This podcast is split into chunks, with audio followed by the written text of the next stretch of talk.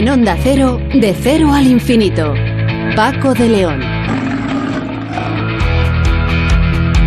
Señoras y señores, muy buenas madrugadas y bienvenidos a esta cita semanal que tenemos aquí en Onda Cero, en este programa diferente para gente curiosa que hoy vamos a comenzar hablando con Óscar Herreras, investigador del Instituto Cajal del CSIC.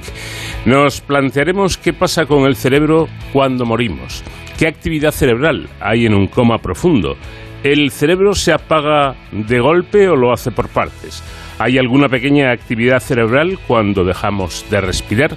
Cuestiones interesantes sin duda como lo es también la historia que hoy nos trae Sonsoles Sánchez Reyes para llevarnos hoy a ese extraordinario mundo de Alicia en el País de las eh, Maravillas. Vamos a hablar también del cáncer de próstata, uno de los más comunes en todo el mundo, pero también uno de los de mejor pronóstico eh, cuando se detecta precozmente. Nos lo contará el doctor Carlos Núñez, que es jefe del servicio de cirugía urológica de MD Anderson Center de Madrid. Y en la segunda hora empezaremos hablando con el doctor Álvaro Castellanos, que es presidente de la Sociedad Española de Medicina Intensiva, Crítica y Unidades Coronarias. Nos va a explicar lo que han hablado los especialistas, los intensivistas, en el reciente Congreso Nacional que se ha celebrado en Sevilla, sobre todo para eh, definir cómo deben ser las UCI tras la pandemia, cómo debe ser el trabajo, qué es lo que han aprendido, qué es lo que hay que cambiar. Y con Estela Díaz, investigadora del grupo de investigación ESOT de Comillas y CADE, hablaremos del desperdicio alimentario. De momento, quédense con un dato. Cada español desperdicia, desperdiciamos una media de 31 kilos de comida al año. Esto se puede evitar.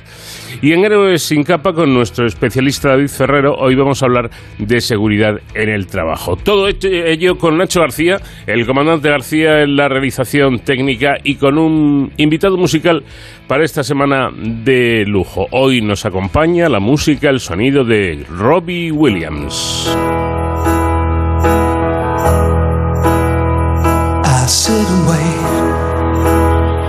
Does an angel contemplate my fate? Do they know the places where we go when we're gray and old? Cause I have been told that salvation lets their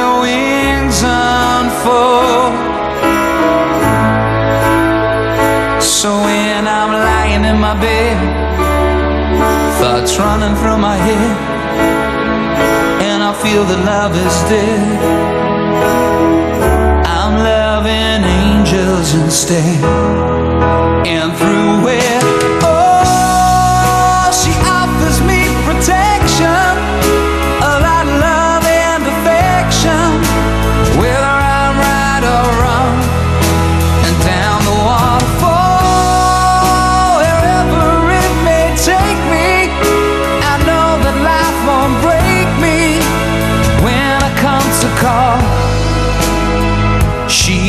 Forsake me. I'm loving angels instead. When I'm feeling weak and my pain walks down a one way street,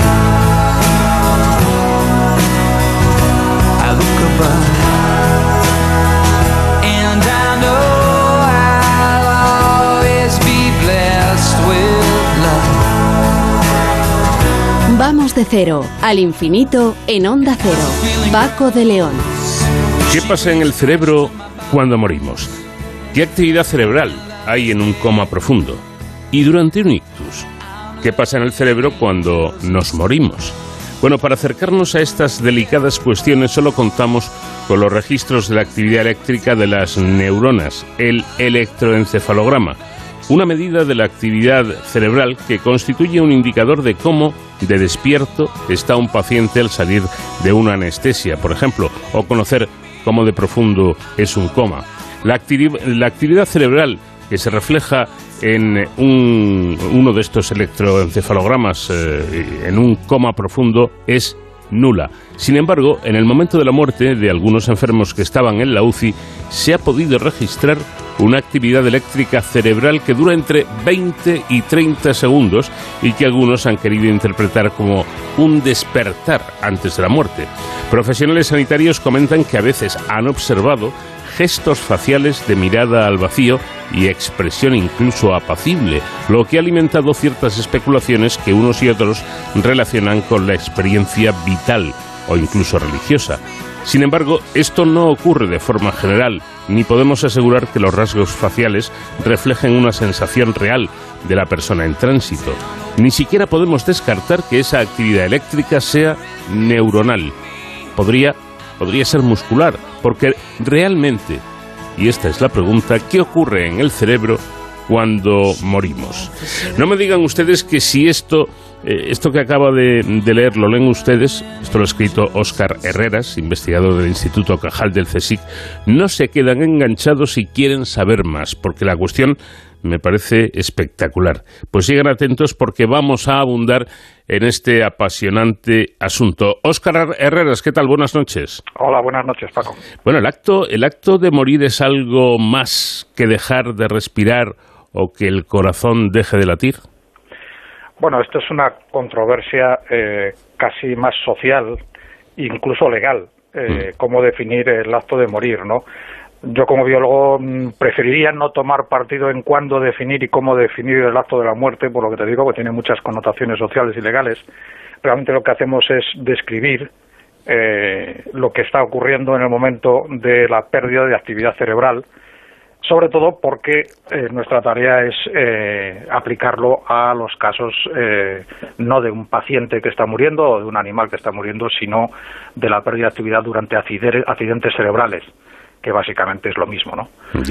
¿Se es consciente del hecho de morir o de que nos estamos muriendo?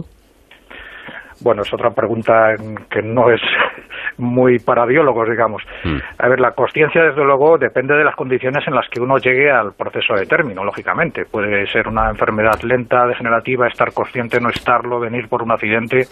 Entonces, eh, si uno es consciente o no cuándo va a morir, eh, puede depender de exactamente las circunstancias estas. No, no es, no es una, desde luego, no es general. Eh, vayamos con algo quizá más, más concreto. La muerte es instantánea, quiero decir, ¿se para todo a la vez? No, esa es una de las, de las eh, eh, quizás de las investigaciones eh, que lleva mucho tiempo ya realizándose y que tenemos bastante claro, ¿no?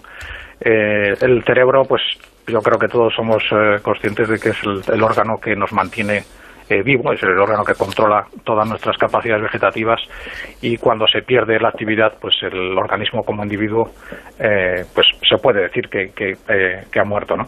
Eh, la cuestión es si el cerebro es una, un órgano uniforme o no y si sufre la pérdida de actividad eléctrica de forma única, completa, ¿no? A la vez. Y eso, eso sabemos que no, no es así. De hecho, las distintas estructuras, el cerebro consta de más de mil estructuras y, decenas de miles de circuitos. Las neuronas tienen una vulnerabilidad diferente a la falta de oxígeno. Cuando uno llega a ese estado por una eh, pérdida cardiorrespiratoria, por ejemplo, pues lo primero que ocurre desde luego es la falta de riego de sangre en las distintas estructuras, pero no todas son igualmente susceptibles. Las que son más susceptibles son las últimas que han aparecido en la evolución, la corteza cerebral y el hipocampo. En cambio, las estructuras que nos mantienen el cuerpo funcionando, las, las capacidades vegetativas, la eh, capacidad cardiorrespiratoria, como el tronco, esas son muy resistentes a la anoxia. Hmm. Esta es principalmente la cuestión eh, que yo creo que más nos atañe. ¿no? Cuando uno sufre la parada cardiorrespiratoria, eh, lo que ocurre es una pérdida que no es uniforme y es porque al perder el oxígeno y la glucosa, las neuronas entran en un estado en el que genera, se genera una onda colectiva que se empieza a propagar lentamente por la corteza. Puede aparecer en varios sitios, ¿no? Y eh, es justamente esta, esta onda la que señala la pérdida de la capacidad eléctrica de las neuronas. Las neuronas son como pilas. Cuando pierden esta capacidad, pues ya no pueden transmitir impulsos, ya no pueden regular nada, ¿no? Entonces, esta onda que ocurre siempre que hay una pérdida de, oxígeno o de glucosa, eh, ocurre también en la muerte natural, pero también en caso de un ictus, por ejemplo. Entonces, por eso sabemos un poco lo que está ocurriendo en el caso de una muerte natural. La onda avanza por la corteza y eh, la cuestión, que es un poco lo que ibas en la presentación, es que justo en el frente de esta onda que indica la pérdida de la actividad eléctrica de las neuronas, se produce un disparo como una especie de brote de descargas eléctricas, que es lo que se puede confundir con esta actividad que algunos, eh, algunos eh, internistas o, o no sé cómo les llaman a los que a los médicos de urgencias han observado en la UCI, ¿no? Es una actividad reflejo de la, del movimiento de esta onda que produce la pérdida de actividad eléctrica de las neuronas. No implica necesariamente conciencia ni despertar. Esta se conoce, ya digo, en ictus también, no solo en algunos pacientes donde la UCI se les ha podido registrar en el momento de la muerte. He leído en su artículo eh, esto precisamente, esto último que estaba comentando, ¿no? que aunque la, onda a la que se refiere afecta a las neuronas, curiosamente no inactiva sus fibras y entonces lo, que hacen es comenzar a producir por sí solas descargas eléctricas eh, que se transmiten y pueden activar zonas que aún no han sido desactivadas. Quizá eso cree la confusión. Eso, eso pienso yo. Evidentemente no podemos registrar en un paciente, pero sí lo hemos hecho en animales para estudiar el daño de ictus y ver cómo prevenirlo. ¿no? Cuando la onda esta ocurre, eh, afecta sobre todo a zonas de neuronas, no de sus fibras, las fibras que comunican unas neuronas con otras. Es simplemente por la naturaleza de, biofísica de esta onda. ¿no? Entonces, aunque las neuronas pierden la capacidad eléctrica, eh, las fibras no la pierden, al menos no instantáneamente. Y comienzan a disparar de una forma espontánea descargas, que son las que las neuronas naturalmente utilizarían para controlar los distintos órganos del cuerpo, eh, ellas lo hacen de una forma espontánea simplemente porque sus, sus cuerpos, las somas, las, neuronas, han perdido la capacidad eléctrica. Y lógicamente envían impulsos a otras estructuras del cerebro que aún no han sido invadidos por la onda, o a otros que les va a costar o nunca van a llegar a sufrir esta onda. Entonces es como si hubiera una entrada natural de actividad eléctrica de las neuronas que están siendo sometidas a eh, a la pérdida de actividad. Y mm. lógicamente son eh, impulsos eléctricos que las neuronas diana interpretan. Mm. Interpretan dependiendo de lo que ellas suelen hacer normalmente. O si son unas de las que van a caer más o menos más tarde o más pronto en la propia actividad, pero aún no les ha llegado a la onda, lo interpretan activando sus propios circuitos. Y en estos circuitos lo que residen, lógicamente, es pues nuestras experiencias vitales, nuestros eh, datos guardados, eh, prácticamente todo lo que hayamos hecho durante la vida en la zona anterior del cerebro o la, temporal y en otras estructuras corticales, pues eh, en la capacidad de procesar sensaciones visuales, ejecutar incluso movimientos, etcétera, ¿no? Entonces, estas fibras que están disparando un poco a lo loco, por decirlo de alguna manera, nos producen esas sensaciones que si luego tienes la posibilidad de recuperarte mediante una RCP, pues puedes narrar, puedes narrar realmente. Pero esto podría interpretarse eh, como que hay sensaciones visuales o de otro tipo antes o en el momento de morir. Bueno, digamos que las estructuras eh, de la corteza visual que recibieran esa actividad, sí, lo interpretarían así. Hmm. Ahora, que podamos llegar a ser conscientes de ellos va a depender de si las zonas corticales donde reside nuestra conciencia están ya o no eh, inhabilitadas. Mm. La, cuestión es esa, que la, corteza cerebral tiene muchísimas regiones y unas se inhabilitan antes que otras. Porque el cerebro no se para de golpe, sino por partes, ¿no? Exactamente, esa es la cuestión. Y esa es un poco la clave y lo que nos permite eh, ser optimistas a la hora de estudiar el cómo tratar de, eh, disminuir daño durante ictus, por ejemplo. Hmm. Las zonas que he comentado, corteza y hipocampo, que son las más sensibles a pérdida de oxígeno, son las primeras que pueden sucumbir o las que pueden dejar luego secuelas cognitivas después de un ictus. Por eso es imprescindible siempre eh, tratar de eh, llevar a los pacientes que han sufrido un ictus inmediatamente a un centro de referencia para intentar que ese daño sea el menor posible. ¿no? La duración de ese estado en la corteza es crítica. Si dura demasiado es irreversible, muere, muere esa zona y luego el paciente puede quedar en coma o incluso puede llegar a, fallecer, evidentemente. Sí. Eh, leyendo su artículo me, he enterado de algo eh, curioso, ¿no? Bueno, curioso para mí. He descubierto que eh, igual que hay zonas que tardan muy poco en, morir, por así decir, de nuestro cerebro, hay mm, lugares con, con, mucho más aguante, ¿no? Eso es. que pueden estar horas incluso sin, sin, oxígeno. Sí, efectivamente.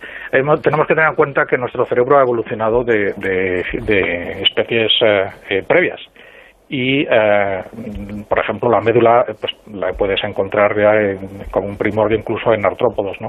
Eh, pero el tronco encefálico eh, y las estructuras primarias las tenemos en, vertebrados inferiores en peces.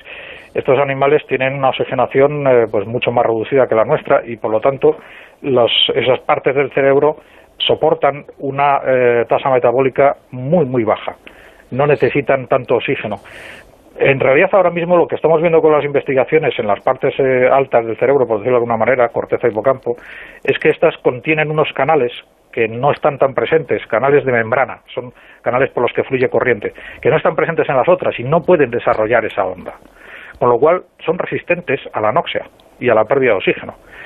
Eso es eh, una, ventaja, entre, entre comillas diría, del hecho de poder sobrevivir un, eh, un ictus eh, severo o incluso una parada cardiorrespiratoria y no afectar a todo el cerebro. Pueden quedar zonas del cerebro como estas que digo, que son mucho más resistentes, pueden quedar vivas y mantener aún la función vegetativa. ¿no?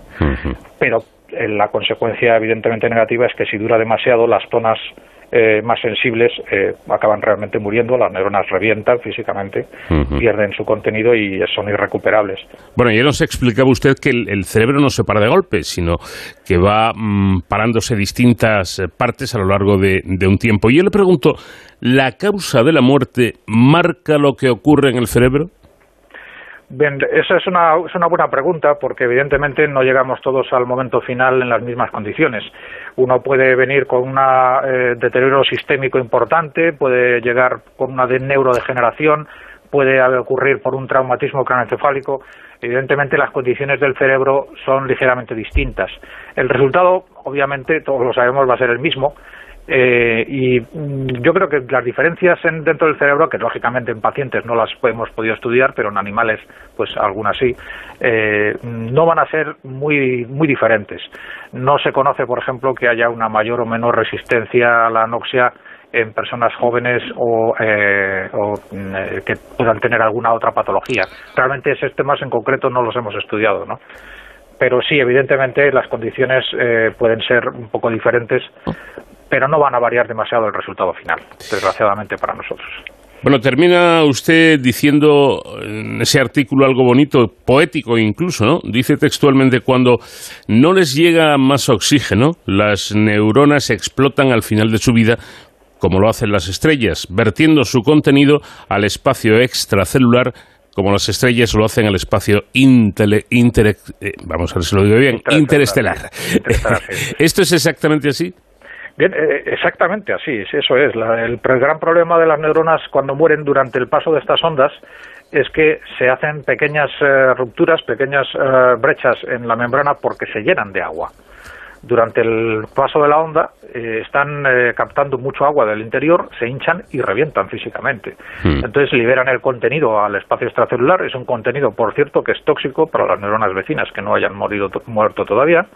Eh, pero sí, así es, es físicamente un estallido de las, de las células que liberan su contenido al espacio intercelular. Eso es.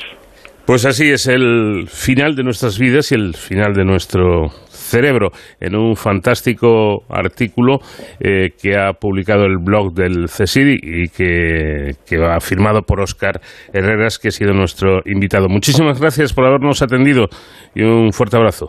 Gracias a ti, Paco.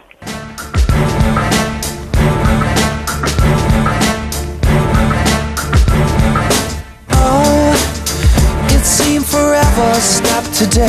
All the lonely hearts in London caught a plane and flew away. And all the best women are married, all the handsome men are gay. You feel deprived.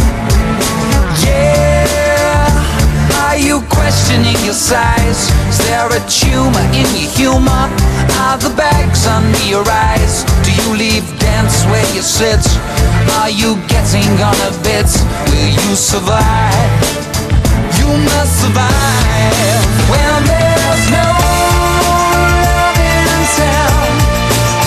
Century keeps bringing you down.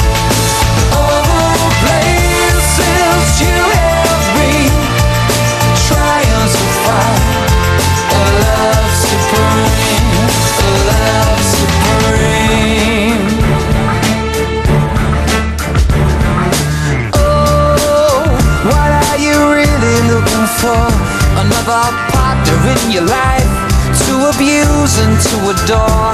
Is it love, that stuff, or do you need a bit of rough? Get on your knees. Yeah, turn out the love songs that you hear, cause you can't avoid the sentiment that echoes in your ear. Saying love will stop the pain, saying love will kill the fear. Do you believe?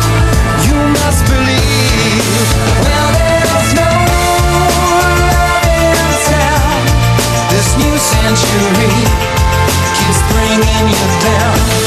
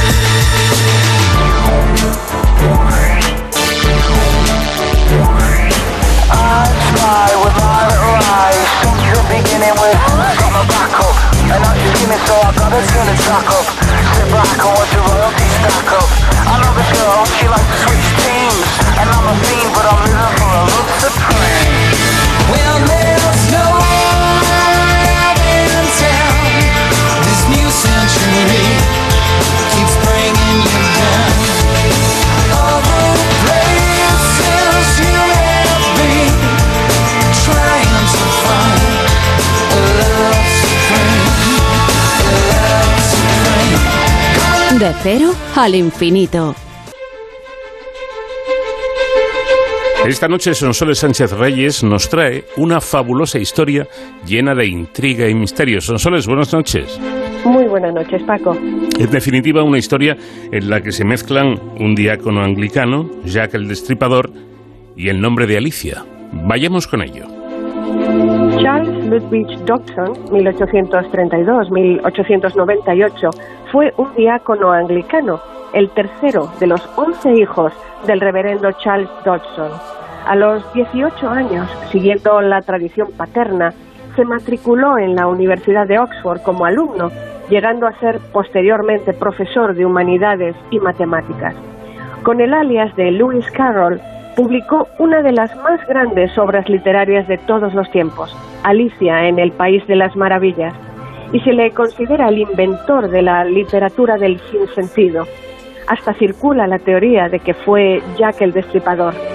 Tímido y reservado, apasionado de los juegos matemáticos, escribió libros de acertijos y problemas aritméticos, la experimentación con el lenguaje y la fotografía, de la que fue un pionero. Nunca superó su tartamudeo, al que llamaba vacilación. Inventó su seudónimo tomando sus propios nombres, Charles Ludwig, traduciéndolos al latín como Carolus Ludovicus, invirtiéndolos y retraduciéndolos al inglés. Lo usó para sus trabajos no académicos. Con su nombre real fue autor de gran cantidad de libros de matemáticas y decenas de obras científicas y divulgativas sobre álgebra, lógica y geometría. Se destacó en sus estudios matemáticos y clásicos en 1852. Obtuvo una beca que duró toda su vida. Como todas las becas en ese momento, la de Christ Church College exigía permanecer soltero y recibir las órdenes sagradas. Fue ordenado diácono en 1861. De convertirse en sacerdote se le habría designado una parroquia, pero se sintió inadecuado. Alice Pleasance Liddell fue la inspiración de la Alicia del cuento. Desde la librería de la Universidad de Oxford, Carroll veía el jardín donde jugaban Alicia, de 10 años, y sus dos hermanas, Lorina, Ina y Edith, hijas de Henry George Liddell, el decano del Christ Church College, donde Carroll era profesor. Así que estaban familiarizadas con él. Carroll, que tenía una cámara, había fotografiado a las pequeñas con disfraces en su estudio. Aún se conservan las fotografías. Alicia era su favorita, la tercera de los diez hijos de Liddell, una niña que no pasaba desapercibida. Según su bisnieta Vanessa Tate, Alicia era prepotente, altanera y mandaba a todos a su alrededor. Existe una foto polémica tomada por Carroll en la que Alice aparece disfrazada de mendiga, con los hombros al aire. La relación de Dodson con los niños surgió de tener ocho hermanos menores. Los Liddell no fueron sus únicos amigos niños. También los hijos del escritor George MacDonald y los del poeta Lord Tennyson. Pero los Liddell eran importantes por ser los únicos niños en Christchurch. Acompañadas por su institutriz, la señorita Prickett, apodada Pricks, una de las espinosas, las niñas visitaban muchas veces al profesor de matemáticas en sus habitaciones de la universidad, como Alice recordó en 1932. Solían sentarse en el gran sofá a cada lado de él, mientras nos contaba historias, ilustrándolas con lápiz o dibujos a tinta, a medida que avanzaba. Parecía tener una reserva interminable de estos cuentos fantásticos que inventaba a medida que avanzaba, dibujando afanosamente en una gran hoja de papel todo el tiempo. A veces eran nuevas versiones de viejas historias, a veces comenzaban sobre la base anterior, pero se convertían en nuevos relatos debido a las frecuentes interrupciones que abrían nuevas e insospechadas posibilidades. Luis Carroll escribió Alicia en el País de las Maravillas para ser disfrutado exclusivamente por Alice en su primera versión, Alice Adventures Underground. La historia incluye lo que divierte a los niños, caer por toboganes, correr, esconderse, romper cosas, preguntar. Según escribió Carroll en su diario el 4 de julio de 1862, acompañado por el reverendo Robinson Duckworth, remaron por el Támesis desde Oxford hacia Costow en un bote con Alice y sus hermanas. Hicieron un picnic en la orilla y regresaron a Christchurch al caer la tarde. Le pidieron un cuento, y él lo comenzó imaginándose a Alicia cayendo por una madriguera. Les conté el cuento de Alice Adventures Underground, que empecé a escribir para Alice. Gran parte de la historia se basó en un picnic un par de semanas antes cuando fueron sorprendidos por la lluvia. Alice pidió al separarse en la puerta del decanato, me gustaría que escribieras las aventuras de Alice para mí. Por eso, actualmente, cada 4 de julio, se celebra el Día de Alicia en Oxford.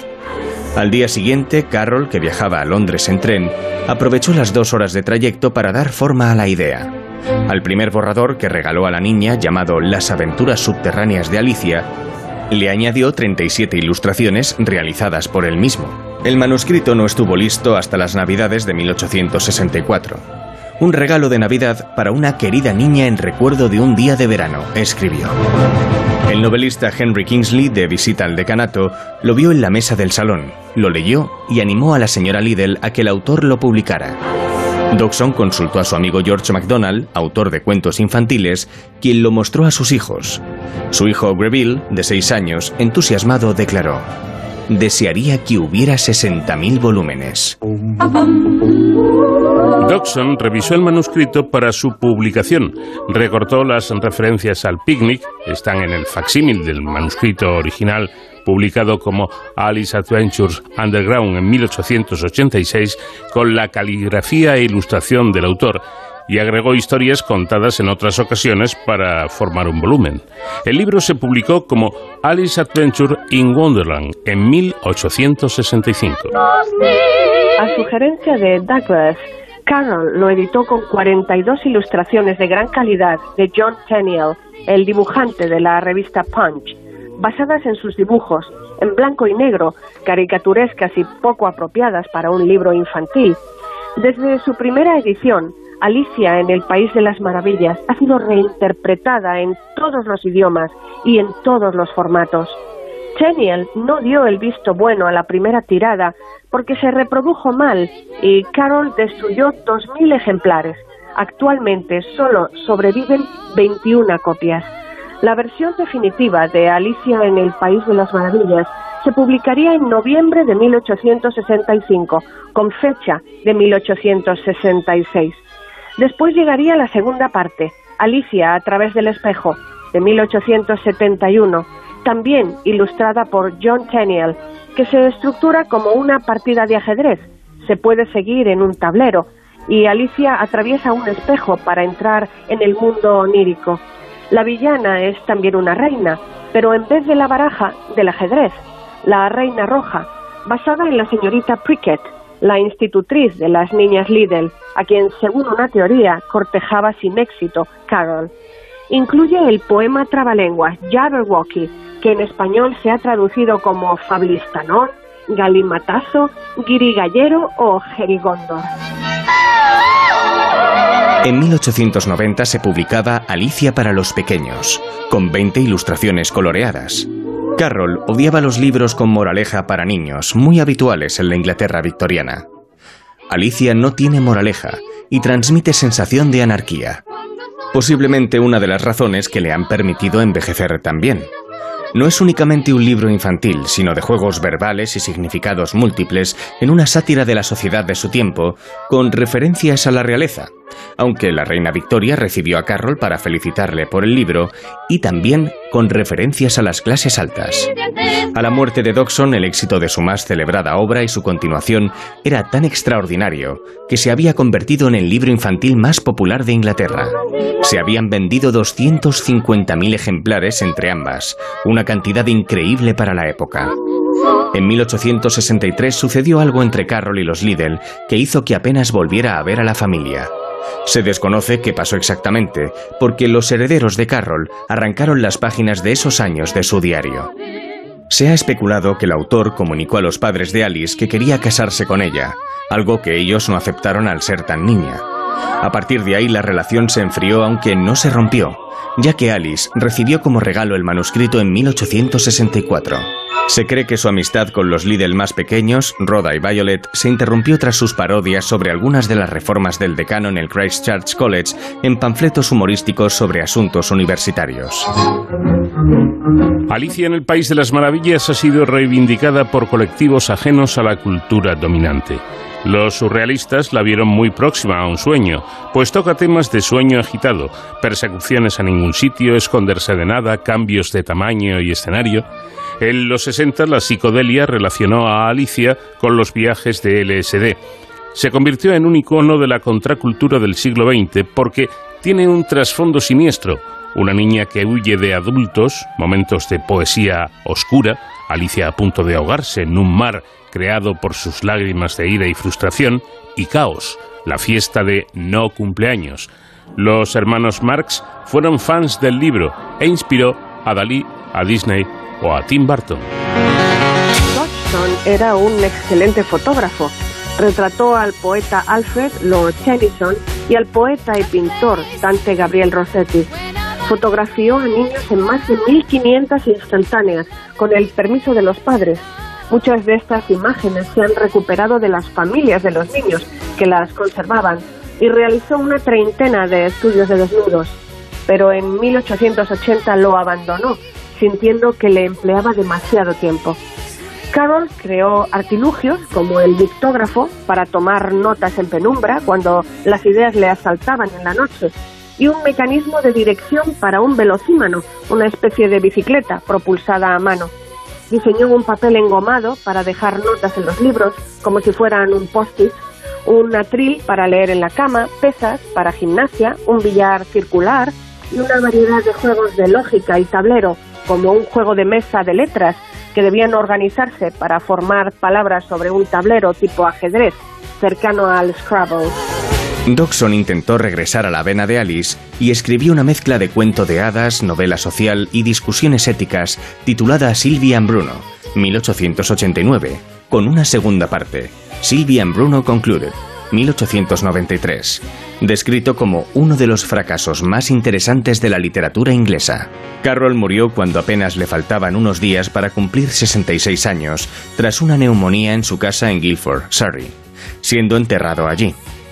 El 17 de diciembre de 1982 se le dedicó un memorial en un sitio tan simbólico a las glorias británicas como es Westminster Abbey, en Londres, en la llamada Esquina de los Poetas, entre las placas erigidas a la memoria de Henry James y D.H. Lawrence.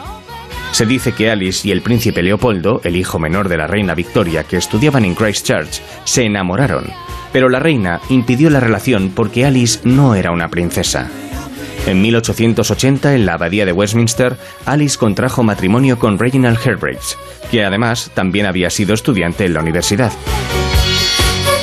El príncipe le regaló un broche por su boda. Quizá nunca se olvidaron el uno del otro. Leopoldo puso de nombre a su hija Alice y ella nombró a su segundo hijo Leopoldo.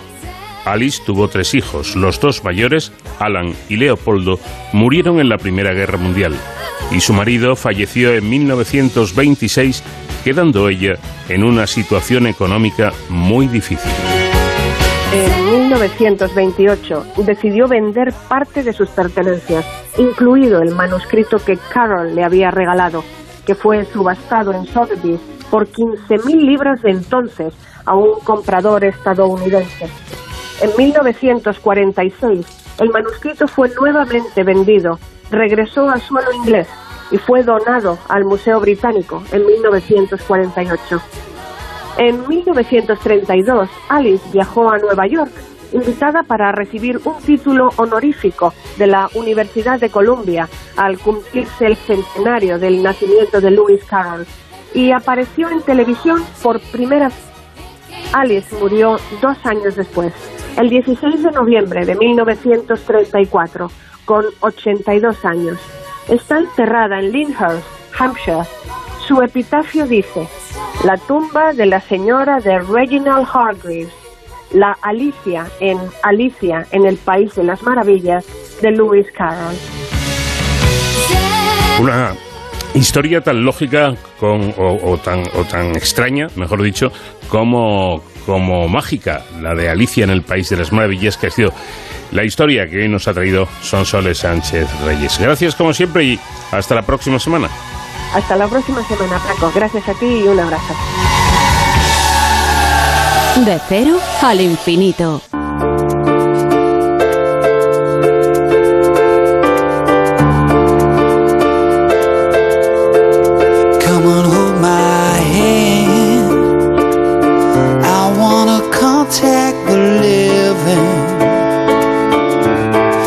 Sure I understand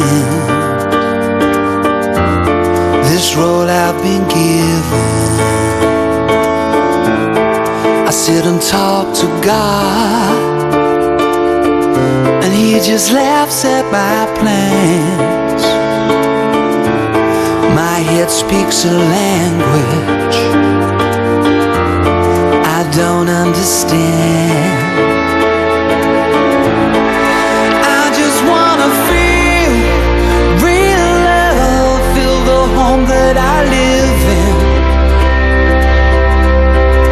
I got too much life running through my veins.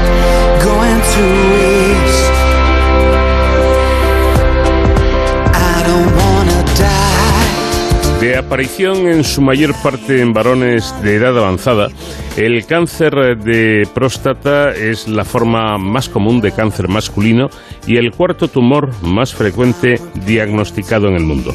La mayor probabilidad de sobrevivir a un cáncer de próstata deriva de su detección precoz, ya que cuando se identifica de esta manera, precozmente, hay casi un 100% de posibilidades de curación. Por ello, los especialistas, con motivo de la celebración del Día Mundial del Cáncer de Próstata el pasado 11 de junio, insisten en la prevención y recuerdan a la población que el cribado del cáncer de próstata debe comenzar a los 50 años de edad. Doctor Carlos Núñez, jefe del Servicio de Cirugía Urológica de MD Anderson Center de Madrid. Buenas noches. Hola, buenas noches. ¿Cuáles son los síntomas que presenta este tipo de cáncer? Bueno, el cáncer de próstata realmente no tiene unos síntomas específicos.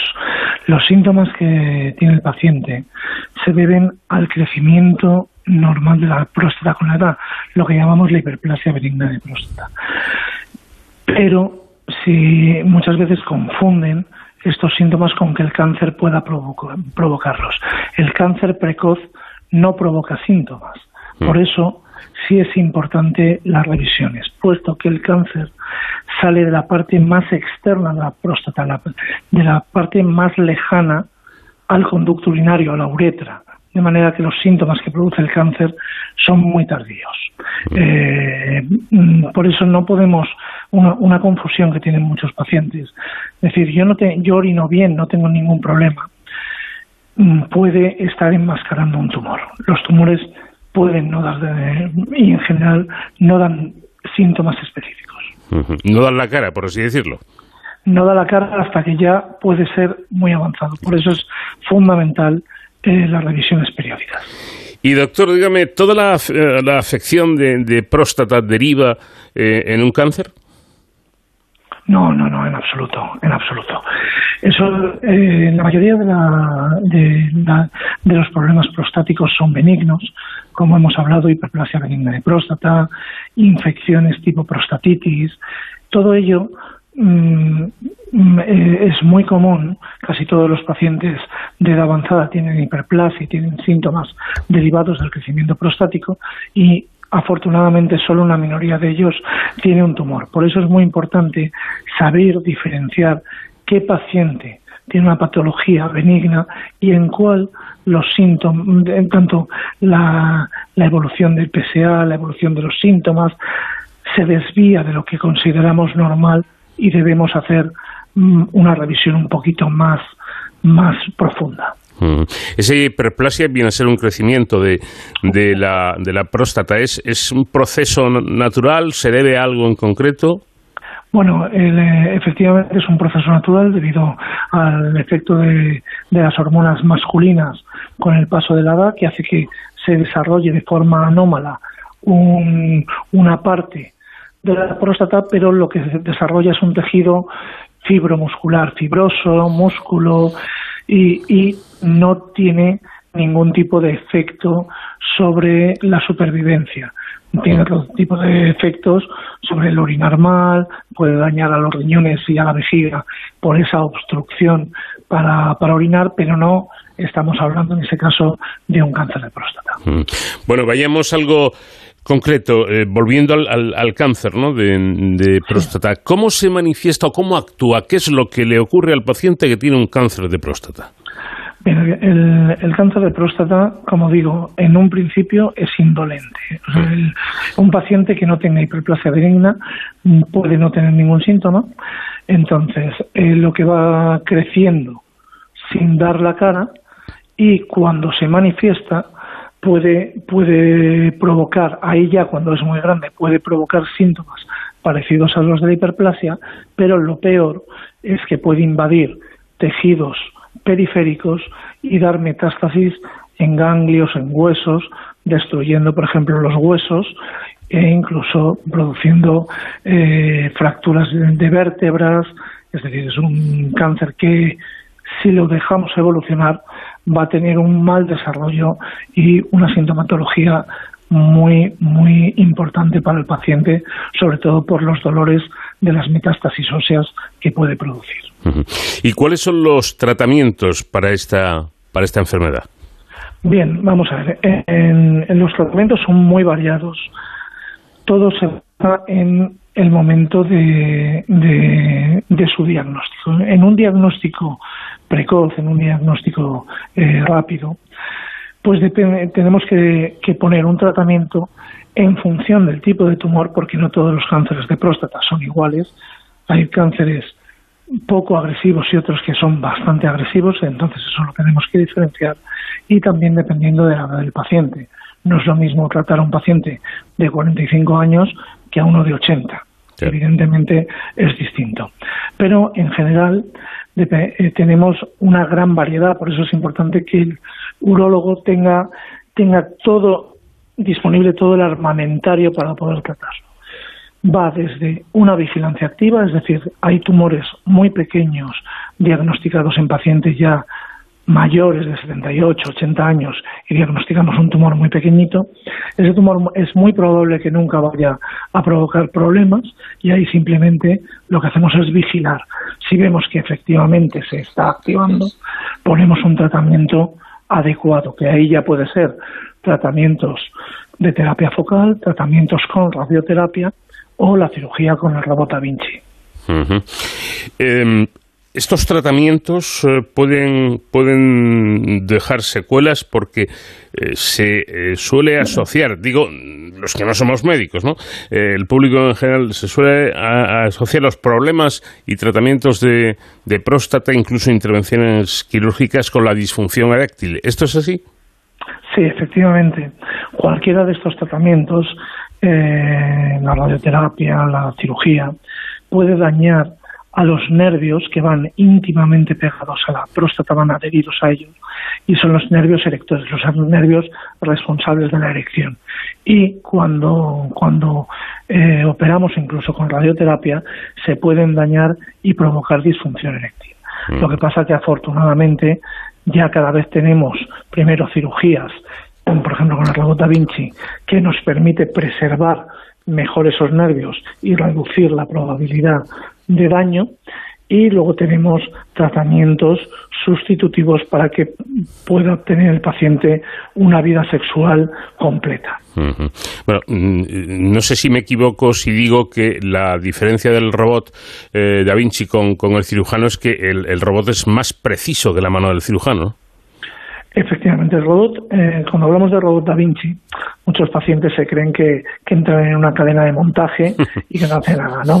No es así. El, el, que opera es el, médico. Exacto, el robot Da Vinci lo que hace es reproduce los movimientos del cirujano, pero eliminando el posible temblor mm. y aumentando la precisión, porque, por ejemplo, por cada movimiento, por cada movimiento y medio de mi mano o cada dos movimientos de mi mano, el Da Vinci hace uno, de manera que me permite hacer movimientos mucho más precisos y me, me permite maniobrar en un espacio muy reducido como es el, espacio pélvico donde está la próstata, que estamos hablando de, de a lo mejor 5 centímetros cúbicos, no más, mm. eh, con una precisión metiendo ahí tres instrumentos que ni siquiera en cirugía abierta podríamos introducir tantos instrumentos y con una movilidad y una visión absolutamente fantásticas. Em, He leído una, una, cosa que me resultó curiosa y quiero preguntarle por ella. ¿Es cierto que los, los varones de raza negra tienen casi el doble de incidencia de cáncer de próstata que los de raza blanca? Sí, eso es una de las razones por la que tanto en los varones de raza negra como en los pacientes que tienen un, un pariente de primer grado con un cáncer de próstata, recomendamos que las revisiones en vez de a los 50 empiecen a los 40 años. Hmm. E incluso cuando hay en la familia varios casos de cáncer de próstata, recomendamos la realización de estudios genéticos para, para iniciar las revisiones más precozmente. Eh, hablamos, eh, bueno, lo comentamos al principio, pero yo creo que es interesante incidir en ello. Hablamos de un cáncer que es de los más comunes, pero que tiene buen, buen pronóstico diagnosticándolo precozmente, ¿no? Sí, efectivamente. Eh, el, cáncer de próstata, eh, fíjese que anualmente en España se, se diagnostican unos 35.000 y la mortalidad es de unos 5.000 varones al año en España. Hmm. Eso quiere decir que solo, bueno, solo entre comillas, uno de cada siete diagnosticados va a fallecer por el cáncer. Todos los demás van a, salvarse. Pero debemos ser más ambiciosos, debemos aumentar ese porcentaje de curación y para ello el, mejor método es el diagnóstico, cuanto más precoz mejor. Bueno, pues hay que tenerlo en cuenta por aquello de las revisiones. Una última cuestión, eh, doctor Núñez. Hoy en día los tratamientos eh, no solo de próstata, sino de, cualquier tipo de cáncer se hacen, que se hacen en España son, son iguales a los que se hacen en Estados Unidos o tiene más posibilidades aquel que se puede permitir marchar a, Estados Unidos.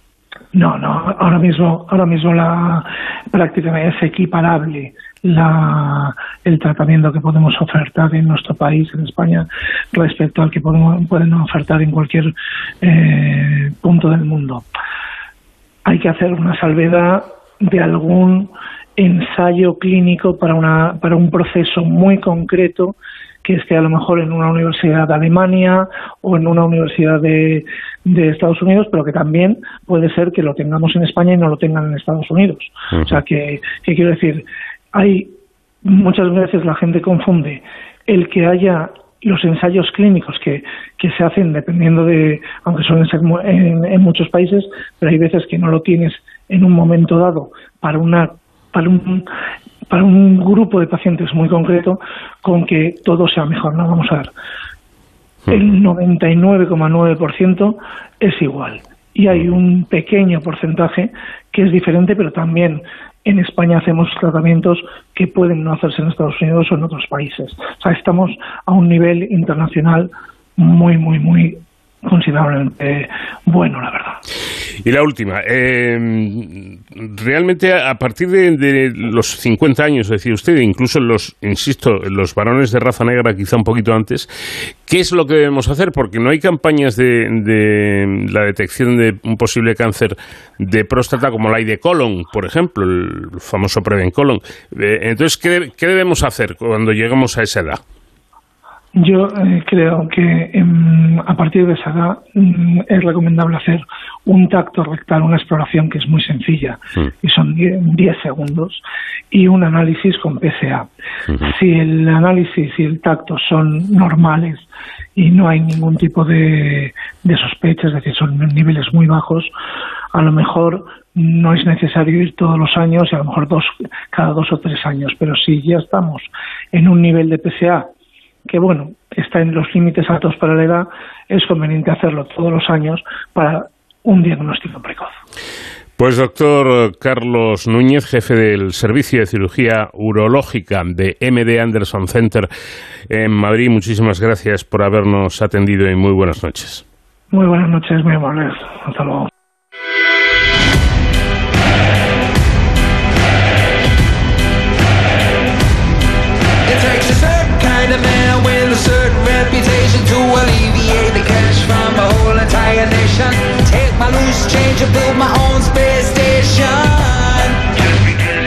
Terminamos aquí nuestra primera hora de programa, ahora noticias y de inmediato continuamos con más asuntos de su interés seguro aquí en De Cero al Infinito.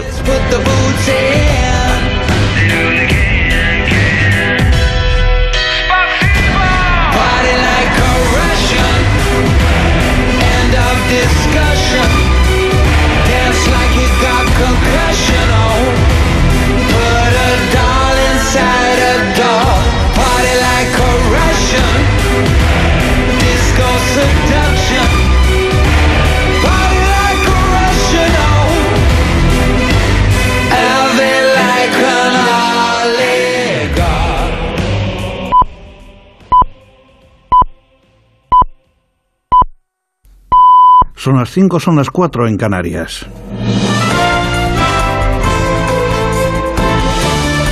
Noticias en Onda Cero. Buenas noches. Andalucía vive este sábado su jornada de reflexión ante las elecciones autonómicas de mañana, a las que están llamados a las urnas más de seis millones y medio de ciudadanos. Anoche, el presidente de la Junta de Andalucía y candidato del Partido Popular a la reelección, Juanma Moreno, se dirigía a los votantes indecisos para asegurarles que el único voto seguro para el futuro de Andalucía es el Partido Popular. En el cierre de campaña celebrado en Sevilla, el candidato popular centró su discurso en luchar contra una posible desmovilización causada por las altas temperaturas y la confianza de los electores. Este es el momento donde nos citamos con la historia los andaluces para construir la mejor Andalucía posible. Este es el momento donde nos vamos a jugar el porvenir de nuestros hijos. Este es el momento para depositar la papeleta del Partido Popular y del candidato Juanma Moreno en todas y cada una de las urnas de Andalucía. Este es el momento. Este no es otro no es otro. El secretario general del PSOE de Andalucía y candidato a la Junta, Juan Espadas, ha reivindicado por primera vez en esta campaña con nombres y apellidos el legado de los expresidentes andaluces Manuel Chávez, José Antonio Griñán y Susana Díaz para apelar al legado socialista ante la cita de mañana. Espadas cerraba campaña en Sevilla ante unas 2.500 personas. Nos van a sobrar votos, compañeros y compañeras, las encuestas a la papelera y los votos a las urnas. Compañeros y compañeras, vamos a votar, vamos a ganar. Esta es la hora de la verdad, es la hora de Andalucía, es la hora del PSOE. Adelante, el 19 de junio, Os espero en la puerta de San Telmo para celebrarlo. La candidata de Adelante a la presidencia de la Junta, Teresa Rodríguez, ha cerrado campaña en el Parque de los Perdigones de Sevilla Capital, donde ha llamado a votar a la coalición andalucista de izquierdas para combatir a las derechas bravas, ha dicho, y a las mansas también. Y la de Por Andalucía, Inma Nieto, se ha distinguido expresamente de la candidatura de Rodríguez, afirmando que hay que dar un paso al frente y gobernar. A su juicio, la oposición perfecta no le cambia la vida a la gente y la autocomplacencia no le ayuda a nadie. Nieto también se ha referido a la gestión falta de talento, ha dicho, de Moreno Bonilla al frente de la Junta. ¿Qué campaña le habéis dado a Moreno Bonilla? Y venga de vivienda, y venga de paro, y venga de las empresas que están ganando dinero con la salud, con la educación, con la dependencia, y venga de la privatización de universidades. Qué disgusto este hombre que quería una campaña de feria en feria, de romería en romería, y sin tener que hablar ni entrar al trapo de ninguna de las cosas que ha hecho con poco talento, pero ha tenido que hacerlo y ha sido gracias a vuestro trabajo militante el presidente de Vox, Santiago Abascal, y la candidata de la formación a la presidencia de la Junta de Andalucía, Macarena Olona, han cerrado la campaña electoral lanzando un mensaje para que la victoria en Andalucía sirva para levantar el próximo gobierno de España con Abascal a la cabeza. Más cosas, el presidente de la Generalitat, Chimo Puig, ha reconocido que la imputación de la vicepresidenta, la vicepresidenta valenciana Mónica Oltra por el presunto encubrimiento de los abusos de su exmarido a una menor tutelada abre una situación compleja que necesita un tiempo de reflexión. Lo ha dicho después de que Oltra haya descartado dimitir tras su imputación. Es evidente que ahora hay un, un nuevo hito desde el punto de vista jurídico y ahora es un tiempo de reflexión. Los tiempos jurídicos, los tiempos políticos no coinciden muchas veces. Ahora creo que hay que reflexionar y, y tomar decisiones. La plataforma para la defensa del sector del transporte de mercancías ha vuelto a exigir al gobierno que cumpla su compromiso de aprobar una ley para que los camioneros trabajen a precios justos. La plataforma anuncia que si no hay novedades antes del 1 de julio, ese día iniciarán una nueva huelga, informa Jessica de Jesús. La huelga general se retomará el 30 de junio si el próximo 26 la plataforma de defensa del sector del transporte lo acuerda así en la consulta que realizarán asamblea. El día 28 decidirán si se unen a este paro indefinido el resto de las asociaciones del Comité Nacional del Transporte por Carretera. Los transportistas dan de tiempo hasta entonces al gobierno para actuar contra la escalada de precios, porque aseguran seguir trabajando a pérdidas por el alto precio de los carburantes, que ya están por encima de los 2 euros el litro, una cifra que se come la bonificación del Ejecutivo. Por eso piden menos ayuda ayudas o prórrogas y más medidas directas, como sería un decreto ley que proteja sus costes de explotación cuando realizan un servicio.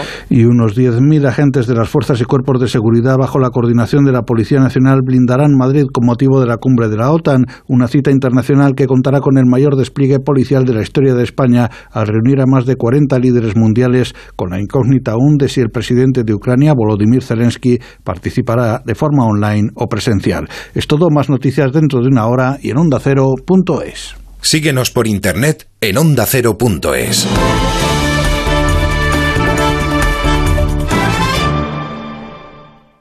Como el perro y el gato. Carlos, ¿los gatos se enfadan? ¿O ¿Por qué los animales comen plantas? En la terraza han decidido hacer sus cacas. ¿Qué podemos Carlos Rodríguez resuelve todas tus dudas sobre tu mascota. Si hay conflicto, lo que no debes hacer es que estén juntos. no debemos de dar nunca ningún alimento que tenga proteína animal cruda. Que el perro se coma las cacas de un gato es desgraciadamente habitual. Como el perro y el gato. Sábados a las 3 de la tarde, domingos a las 2 y media y siempre que quieras en la app y en la web de Onda Cero. Patrocinado por Menforsan, los especialistas en cuidados, higiene y cosmética natural para las mascotas. Te mereces esta radio. Onda Cero, tu radio.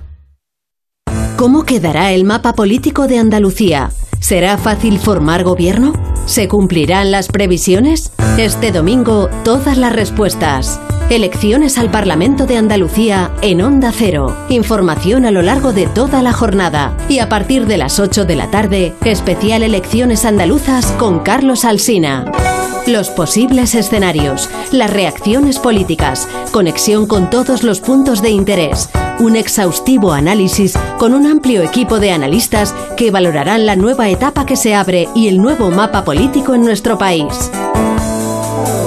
Este domingo a las 8 de la tarde, especial Elecciones Andaluzas con Carlos Alsina. Te mereces esta radio. Onda Cero, tu radio.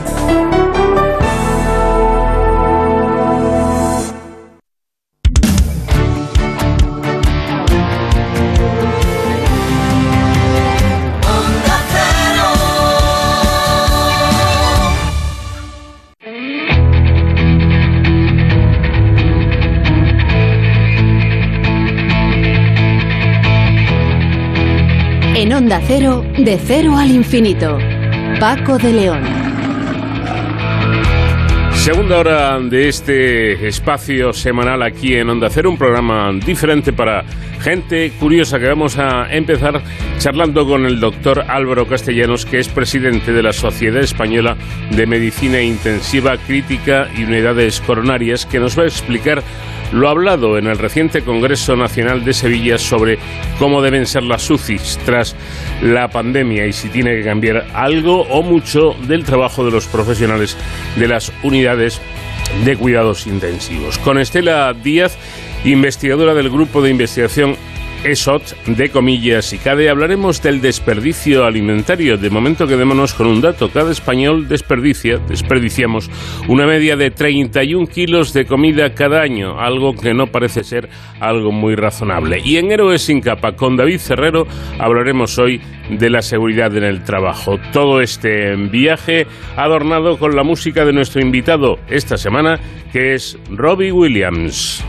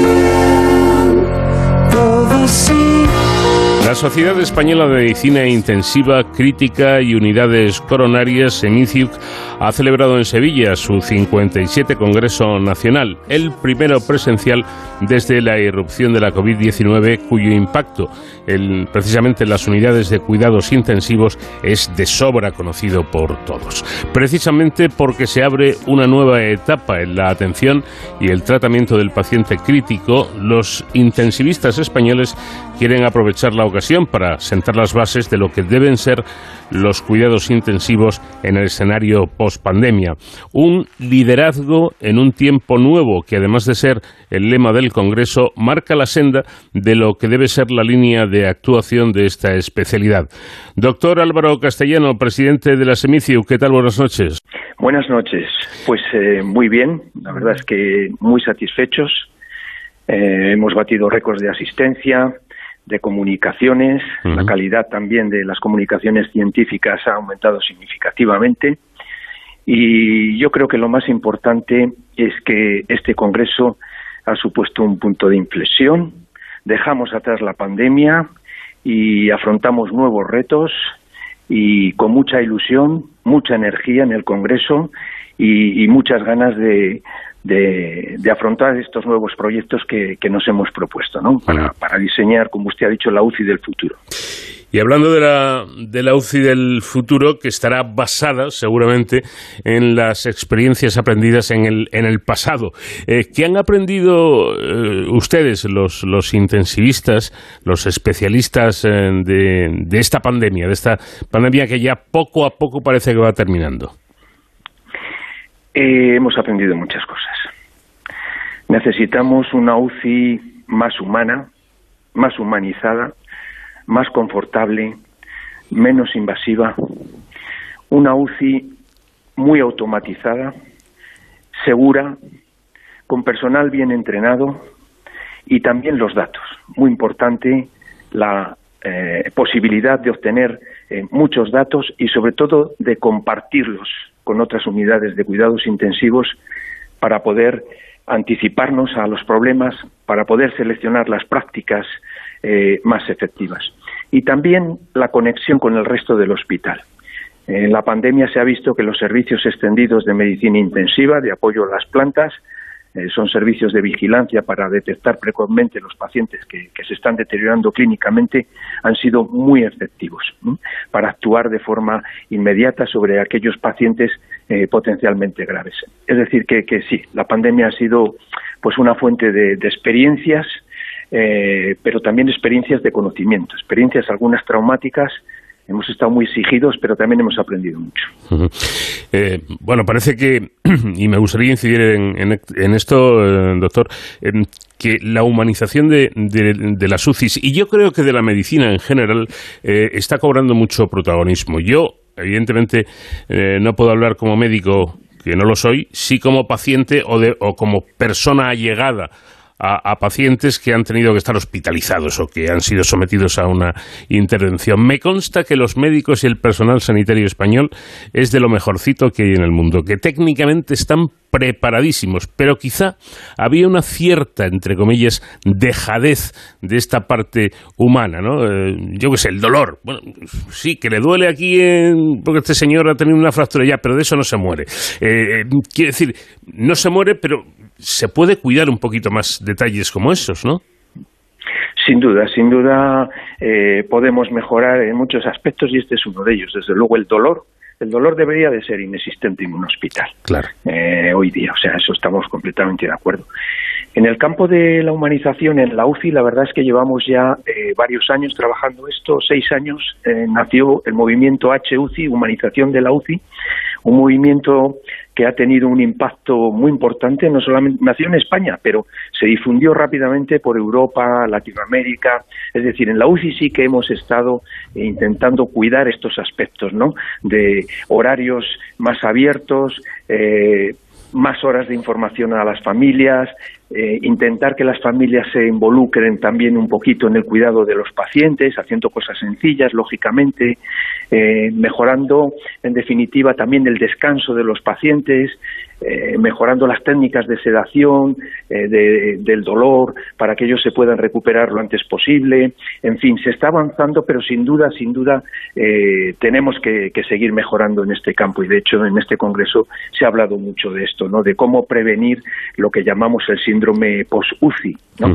esas secuelas que quedan después de haber pasado por una UCI, después de haber estado conectado a un respirador durante muchos días. Esto es un aspecto muy importante que hemos tratado en el Congreso.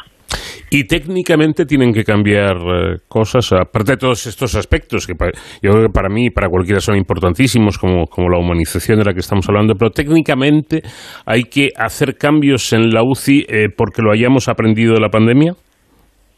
Eh, desde el punto de vista técnico, nuestra especialidad realmente depende mucho de la tecnología. Nosotros nos dedicamos al apoyo de las funciones orgánicas, ¿no? Hasta que desaparece esa causa o ese, ese insulto ¿no? que originó esa, esa disfunción. Entonces, es una especialidad muy tecnológica, la tecnología eh, es muy innovadora, es decir, que hay eh, eh, novedades eh, cada poco tiempo y por lo tanto son novedades que muchas veces hay que comprobar que realmente funcionan y eso en nuestros congresos siempre está presente, ¿no? La evaluación de las nuevas tecnologías, ¿no? Eh, cómo aplicarlas de la forma más óptima posible, eso siempre lo tenemos en, en marcha.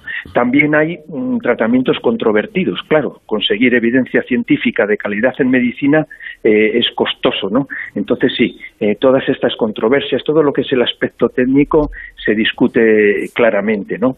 Pero sí que es verdad que el tema de la humanización puede ayudar a una recuperación eh, más precoz, ¿no? Mm. Y el, otro tema es la automatización, ¿no? La automatización tenemos que seguir avanzando, por ejemplo, en lo que respecta a la medicación. ¿eh? Eh, sigue habiendo, pues por desgracia, errores de medicación, ¿no? Son errores humanos. Entonces tenemos que avanzar en automatizar las UCIs al máximo. Por ejemplo, este proceso, ¿no? Hay sistemas de, trazabilidad electrónica que, que, evitan prácticamente al 100% el cometer errores en, tanto en la prescripción como en la administración, en todo, en todo el proceso, ¿no? Em, bueno, por, por todo lo que se ha pasado en las UBIs o precisamente eso que han pasado ustedes los profesionales, em, se, se, ha, aprendido eh, a incidir en algo que ustedes ya decían. Yo recuerdo la última entrevista que le hice, hablábamos precisamente de esto, ¿no? La importancia de la coordinación y el trabajo en equipo eh, desde el primer escalón hasta el último o desde el último hasta el primero en una UCI, ¿no? Sí, sí. Eh, a ver, en UCI trabajamos en equipo. Es un ambiente muy tecnológico donde hay muchas muchas personas también, ¿no? Entonces, habitualmente nos enfrentamos a lo que llamamos situaciones de crisis, ¿no? Que, que, en fin, tienes que solucionar los problemas de un paciente, tienes poca información porque a veces el deterioro ha sido muy rápido y por lo tanto tienes que tomar decisiones de forma rápida. Y aquí es donde se nota el trabajo del equipo. Si el equipo está bien coordinado, si se comunica bien, si manejan bien el, equipamiento, si el equipamiento está listo, en fin, tenemos una serie de, de, normas, ¿no? De ítems, por ejemplo, como, como de checklist, ¿no? Como mm. hacen en aviación, y, esto es importantísimo, ¿no? El entrenamiento de los equipos, la cohesión de los equipos y la colaboración. Y luego eso dentro de la UCI, pero luego también tenemos mucha interacción con otros especialistas, cardiólogos, neumólogos, cirujanos, eh, bueno, de todo, ¿no? Con todos los especialistas, fisioterapeutas, rehabilitadores. Esto es un trabajo también muy importante, esa coordinación con, otros eh, especialistas, sí. Ese trabajo importantísimo en, equipo en una, en una UCI donde todo debe estar bastante calibrado, bastante medido y a poder ser eh, previsto. ¿Cuáles son los desafíos de la era post-COVID en cuidados intensivos? Bien, pues un poco lo que comentaba al principio, ¿no? Básicamente avanzar en la, en la humanización. Sabemos que, que el contacto precoz con las familias eh, orienta a los pacientes y acelera su recuperación. Entonces, en este sentido, tenemos que, idear, ¿no?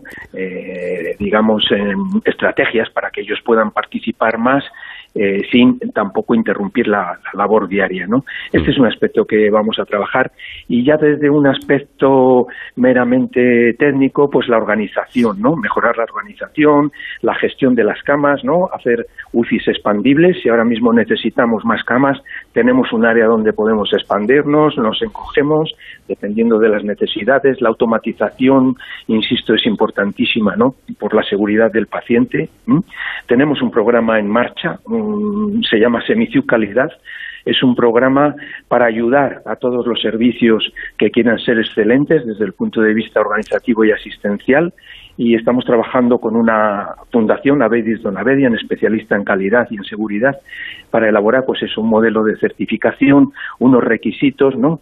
Eh, de buena práctica eh, para orientar a todos y, que se cumplan. Es decir, que nos interesa muchísimo la seguridad, nos interesa la humanización, nos interesa la automatización, el utilizar eh, técnicas lo menos invasivas posibles, ¿no? para hacer el menor daño posible, las menores complicaciones posibles.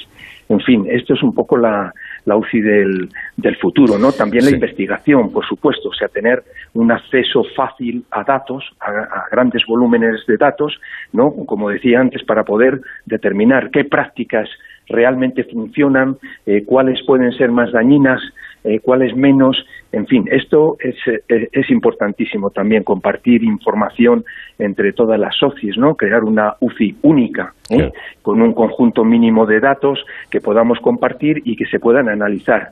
Y en eso la industria nos está ayudando mucho también, ¿no? Al análisis de datos y obtener modelos predictivos también para anticiparnos sobre qué puede necesitar este tipo de paciente o este otro. O sea que, bueno, estamos ahí activos, motivados, ilusionados. Como debe ser, como debe ser. Bueno, vamos a hablar de otra cuestión que curiosamente tiene una eh, derivación problemática. El, propio avance del conocimiento, el propio avance de la medicina, el propio avance tecnológico, que todo esto está muy bien porque salva muchas vidas, pero a su vez, eh, en parte, esto, esto eh, lo que hace es que el ingreso de pacientes más frágiles en las, en las UCI haya, haya aumentado. Claro, yo creo que es lógico. Por un lado, eh, vivimos más años, luego cuando llegamos a la recta final a lo mejor estamos más deteriorados, o por ejemplo en accidentes de tráfico, donde ahora mismo, pues gracias a los helicópteros, a los medios de transporte e insisto, al mayor conocimiento del médico se salvan muchas vidas. Pero ¿en qué condiciones queda esa vida? Pues a lo mejor en una condición de gran fragilidad. Se han planteado, ¿no? Este asunto en el Congreso.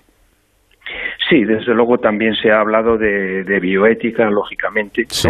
Es un aspecto fundamental para nosotros, ¿no? la ética, los principios de, bioética, ¿no? de no hacer daño, el principio de, justicia, el principio de autonomía, de todo esto, lógicamente eh, hemos hablado eh, muchísimo. ¿no?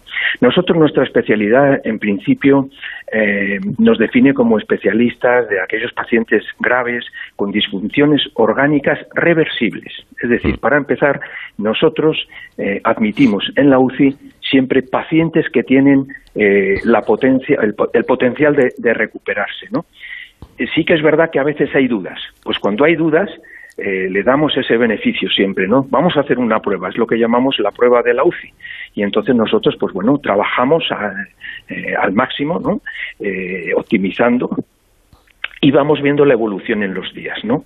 Si las disfunciones orgánicas van empeorando, pues entonces, lógicamente, se habla con la familia, se les pone cuál es la situación y al final siempre si, si se han de aplicar cuidados al final de la vida, si se han de aplicar cuidados paliativos, es una decisión siempre muy transparente, muy, muy consensuada con, con la familia, teniendo en cuenta la situación, la situación previa, de fragilidad previa, que efectivamente, como usted dice, cada vez ingresan pues pacientes más añosos y más frágiles, se tienen en cuenta todas esas posibilidades, ¿no? La capacidad de recuperación, la funcionalidad posterior, y es una decisión siempre eh, colegiada, eh, no es de un único médico, sino que participamos eh, varios miembros del equipo, participan las enfermeras y sobre todo las familias. O sea, nosotros nunca, nunca tomamos una decisión si la familia no, no está de acuerdo, ¿no? En este, en este sentido, ¿no? De, aplicar cuidados al final de la vida. O sea que, por supuesto, la, la ética para nosotros es muy importante y la tratamos siempre en todos los congresos, sí. Y los avances tecnológicos, porque me he enterado de que eh, abogan ustedes, bueno, quizás se está utilizando ya, ¿no? Por el, por el Big Data en los servicios de medicina intensiva. Eh, bien, sí, se están empezando, ¿no? Digamos mm. que es un...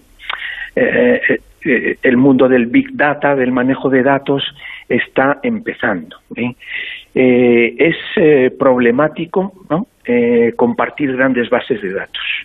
Por supuesto que requiere, hay unos requisitos legales para empezar, de anonimización total ¿no? de la información y luego juntar todos esos datos que muchas veces están en bases diferentes, ¿no? en formatos diferentes, es complicado. O sea, es un mundo que, que ahora mismo mm, está empezando. ¿eh? Todavía, todavía no hemos fabricado modelos potentes de, de, predicción del futuro, ¿no? de qué puede pasar con este paciente en base a Big Data. O sea, eso es un tema que está ahora mismo en experimentación. ¿no? Lo que sí que las empresas ¿no? que se dedican a, a, a las historias clínicas electrónicas, ¿no? a la fabricación de, historia clínica electrónica, nos están ayudando en esto bastante, ¿no? en, poder conseguir, eh, pues eso, mezclar datos de muchas bases diferentes y analizarlos. Pero es, es, incipiente, ¿eh? esto está siendo incipiente. está empezando precisamente a ser utilizado. Eh, una última pregunta. ¿El personal de la SUCI se ha recuperado a estas alturas de ese duro periodo de trabajo físico y, de esa dureza emocional que supuso la pandemia?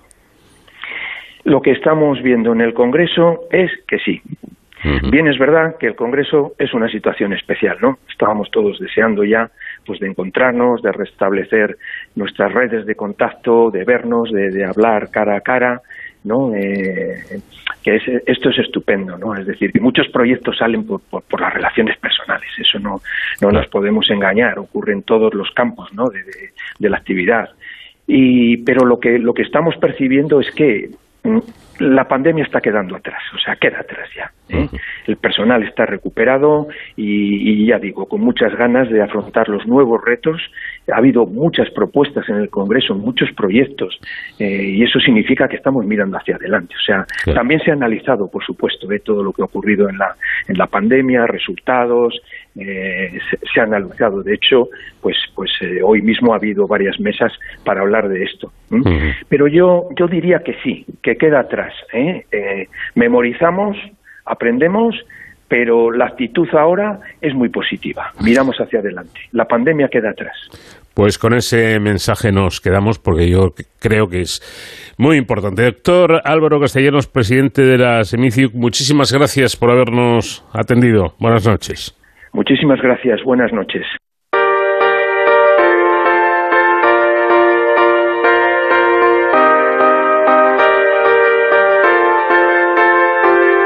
Tell your soul to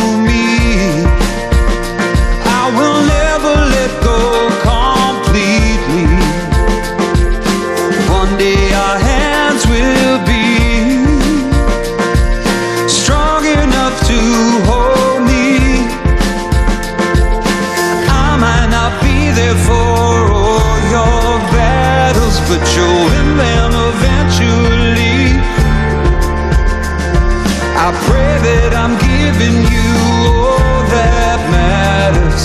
So one day you'll say to me, I love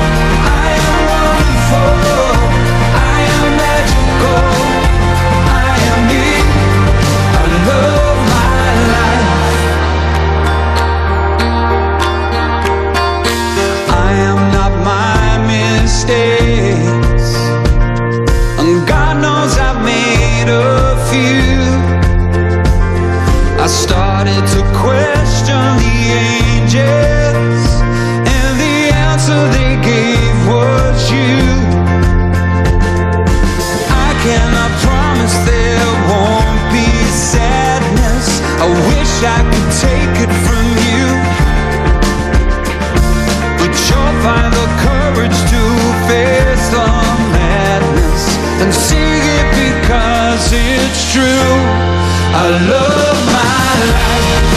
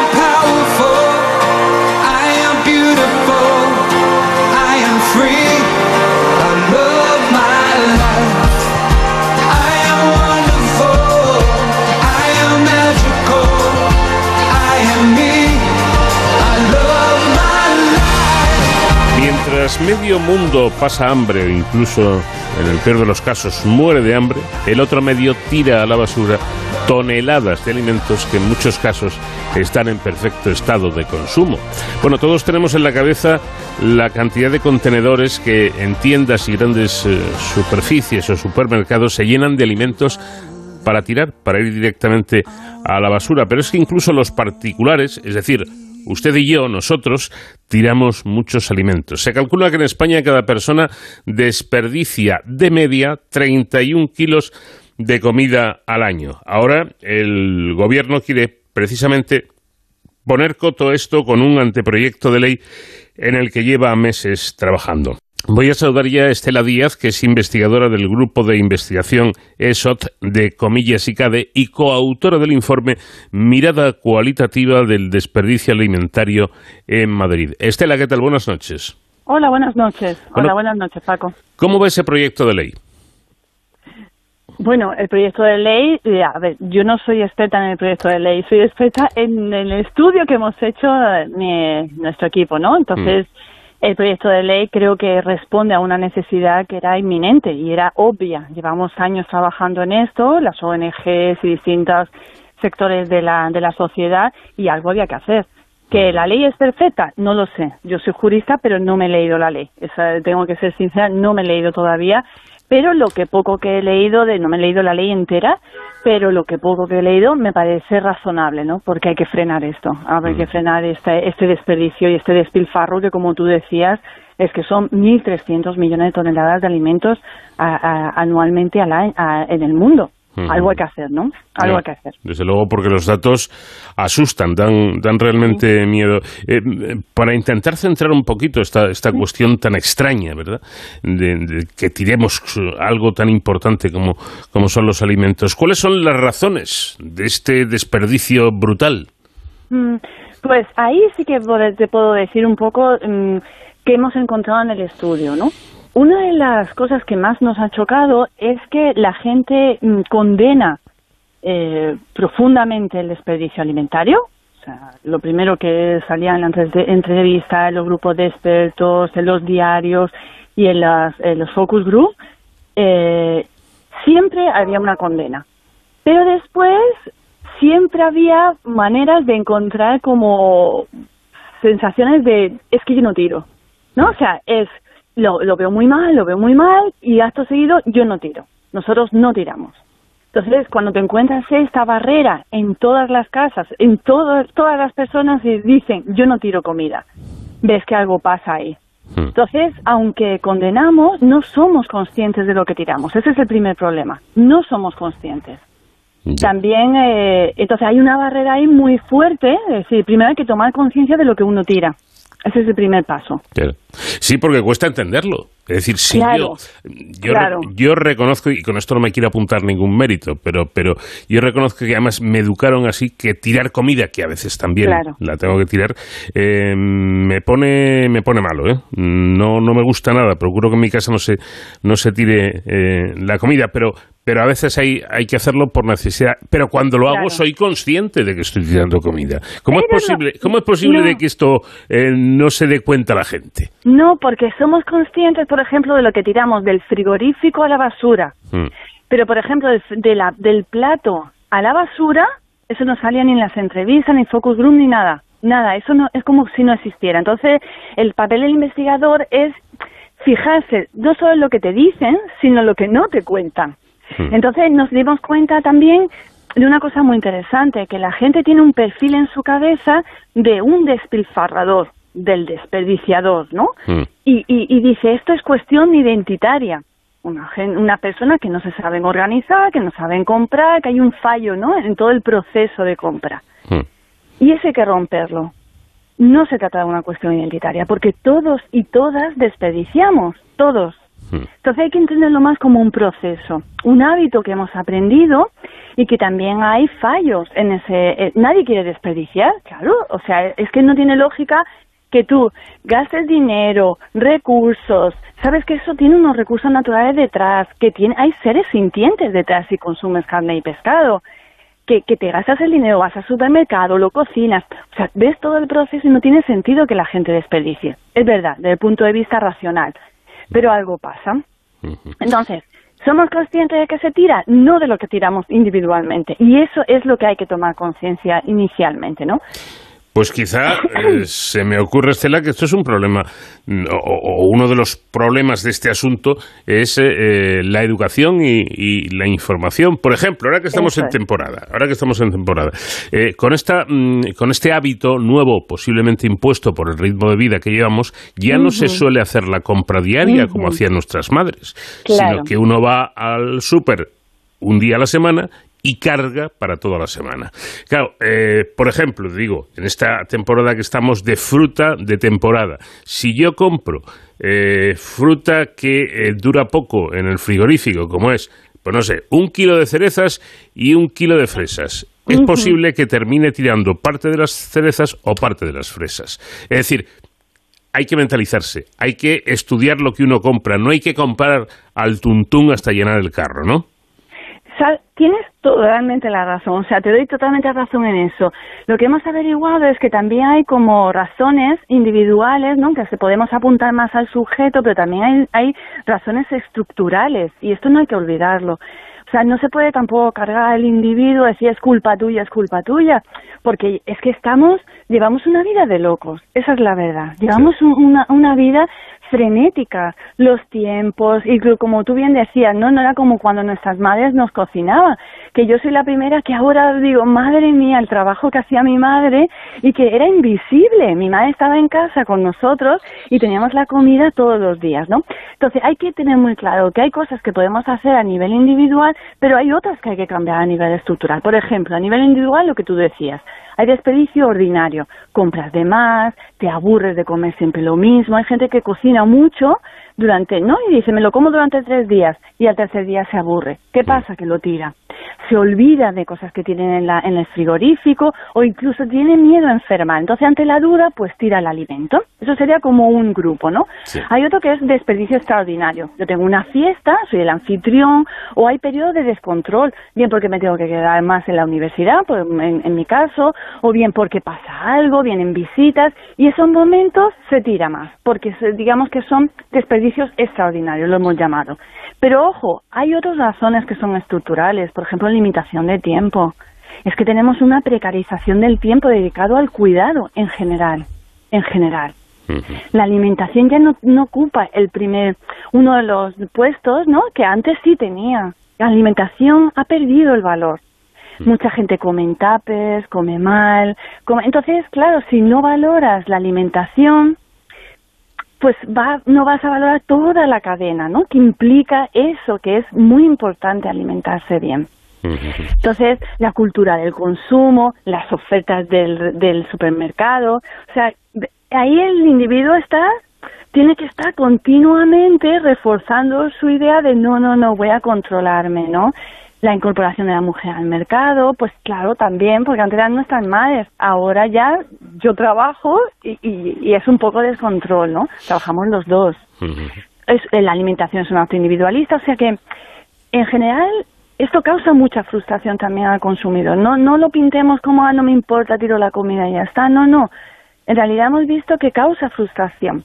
Lo mm. mismo que al principio te dicen, yo no tiro, dices, vale, te lo crees en la primera entrevista, pero cuando ya llevas 20 entrevistas, 6 focus group y nadie tira, mm. dices, venga, sí, ¿no? Vamos a, pasar esta fase y vamos a ver, a, verdad, a ahondar en lo que se tira. Mm. Está frustrado, estamos frustrados porque queremos comer mejor, a veces no venimos arriba, ¿no? Como tú decías, es la época de temporada de, de ah, venga, voy a comer más sano, voy a comer más verdura, voy a comer más fruta. Y después no eres capaz de, de, ajustar eso a tu, a tu ritmo de vida. Sí, de Entonces, de todas formas, perdón Estela, eh, eh, estaba pensando ahora en los singles, ¿no? En la cantidad de personas que viven solas, eh, porque no tienen pareja o por el motivo que, sea. Y, yo reconozco que esto, curiosamente, a mí me parece un poco más complicado. Es decir, yo que soy un poco cocinillas, pues cocinar para la familia, para tres, cuatro personas, a mí me resulta más fácil que cocinar para mí solo. Eh, porque no sé, no parece que no te organizas con las cantidades, con no sé qué. Y yo creo que las personas, no quiero con esto pegar la bronca a nadie, no sea que me la peguen a mí, ¿no?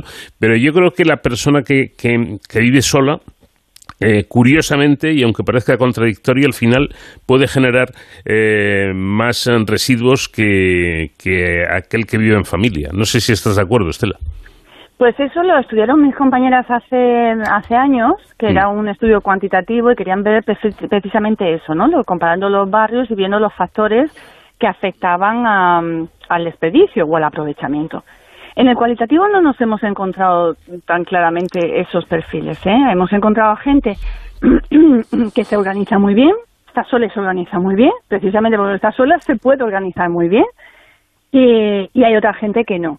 Globalmente, pues yo creo que están como los extremos, gente que tiene mucha familia y a lo mejor no, se, se viene arriba a veces y calcula mal, y gente que el single. Pero también nos hemos encontrado los singles que comparten la comida. Entonces, ojo, ¿no? Yo creo que aquí en vez de mm, tener un perfil claro, otra vez, insisto en la idea de qué podemos hacer individualmente en las circunstancias que cada uno tiene de la vida. Entonces, el reto que nosotros ponemos y que viene de Enraíz a Derechos, que es con la organización con la que hemos hecho el, el proyecto, cofinanciado por el ayuntamiento, el reto es mide tu desperdicio durante una semana. Mídelo, sepáralo y mídelo. Claro. Y a la semana siguiente intenta reducirlo a la mitad.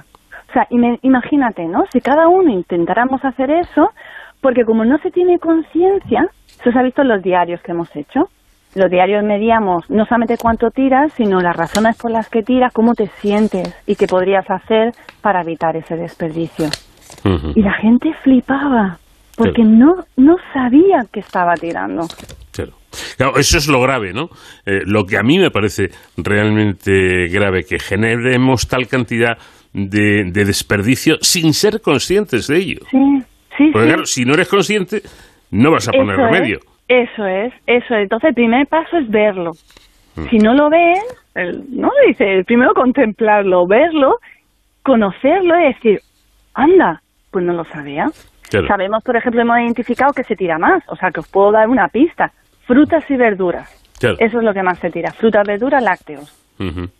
Eh, la gente no tira después, si son muchas cantidades, es como que somos más conscientes y duele más. Duele más, pero pues, pues también porque lo vemos. Lo que es más o es perece- más caro. y lo que es más perecedero, lógicamente, y eso hay que organizarse muy bien para, para no, que no ocurra lo que lo que yo ponía como ejemplo, ¿no? Es que he comprado dos Claro. frutas que o me las como en dos días o, o- o Claro. por lo menos una la tengo que tirar. Claro. Ese, es, ese es el problema. Bueno, pues yo creo que es muy interesante todo este estudio, todo este... Quería acabar, quería acabar también con una, Sí. uno de los resultados que a mí me ha chocado, ¿no? Sí. Mi línea de investigación es vegetarianismo, veganismo y protección animal. Y me- a mí me ha dolido que la gente no, no, no diferencia entre tirar una zanahoria o tirar un trozo de carne. A mí personalmente también me ha dolido eso, ¿no? Porque de- hay diferencia. Uno es un ser sintiente y el otro no. Entonces, ojo, ¿no? También hay que, hay que, es verdad que se tira menos, ¿eh? Se tira menos pescado y carne, pero porque cuesta más. Claro. No porque se entienda que los recursos naturales, o que incluso contamine, que también contamina más, ¿no? En la carne que, que la verdura, pero eso tampoco aparece en las entrevistas. Entonces también hay que tomar un poco, ¿no? Desarrollar esa sensibilidad, ¿no? De qué estás Sin comiendo duda. y qué coste tiene, Hmm. ya sea medioambiental y, y toda la cadena de, de producción que tiene, ¿no? Y también el, el sufrimiento incluso, ¿no? De las personas que lo cultivan y de los animales que están detrás. Sí. Sin duda alguna. Además, en plena era del reciclaje, en la, en la que estamos, cosa que está muy bien, lo de reciclar, pues lo de la comida viene a ser una especie de reciclaje. Vamos a intentar hacerlo Pues de sí. manera que no haya que tirar tal cantidad. Ojo al dato eh, de 31 kilos de comida al año que cada español tiramos a la basura. 31 kilos de comida A lo mejor al es año. más fácil, Paco, imaginarse 600 gramos por persona a la semana. Eso Sí. es más o menos en Madrid. También. 600 gramos de persona a la semana, pues si, si respondemos al reto, sería la semana siguiente, pues 300 gramos ah, por persona. O sea Exacto. que... Pero es imposible también, ¿eh? O sea, Sí, pero es complicado, es complicado.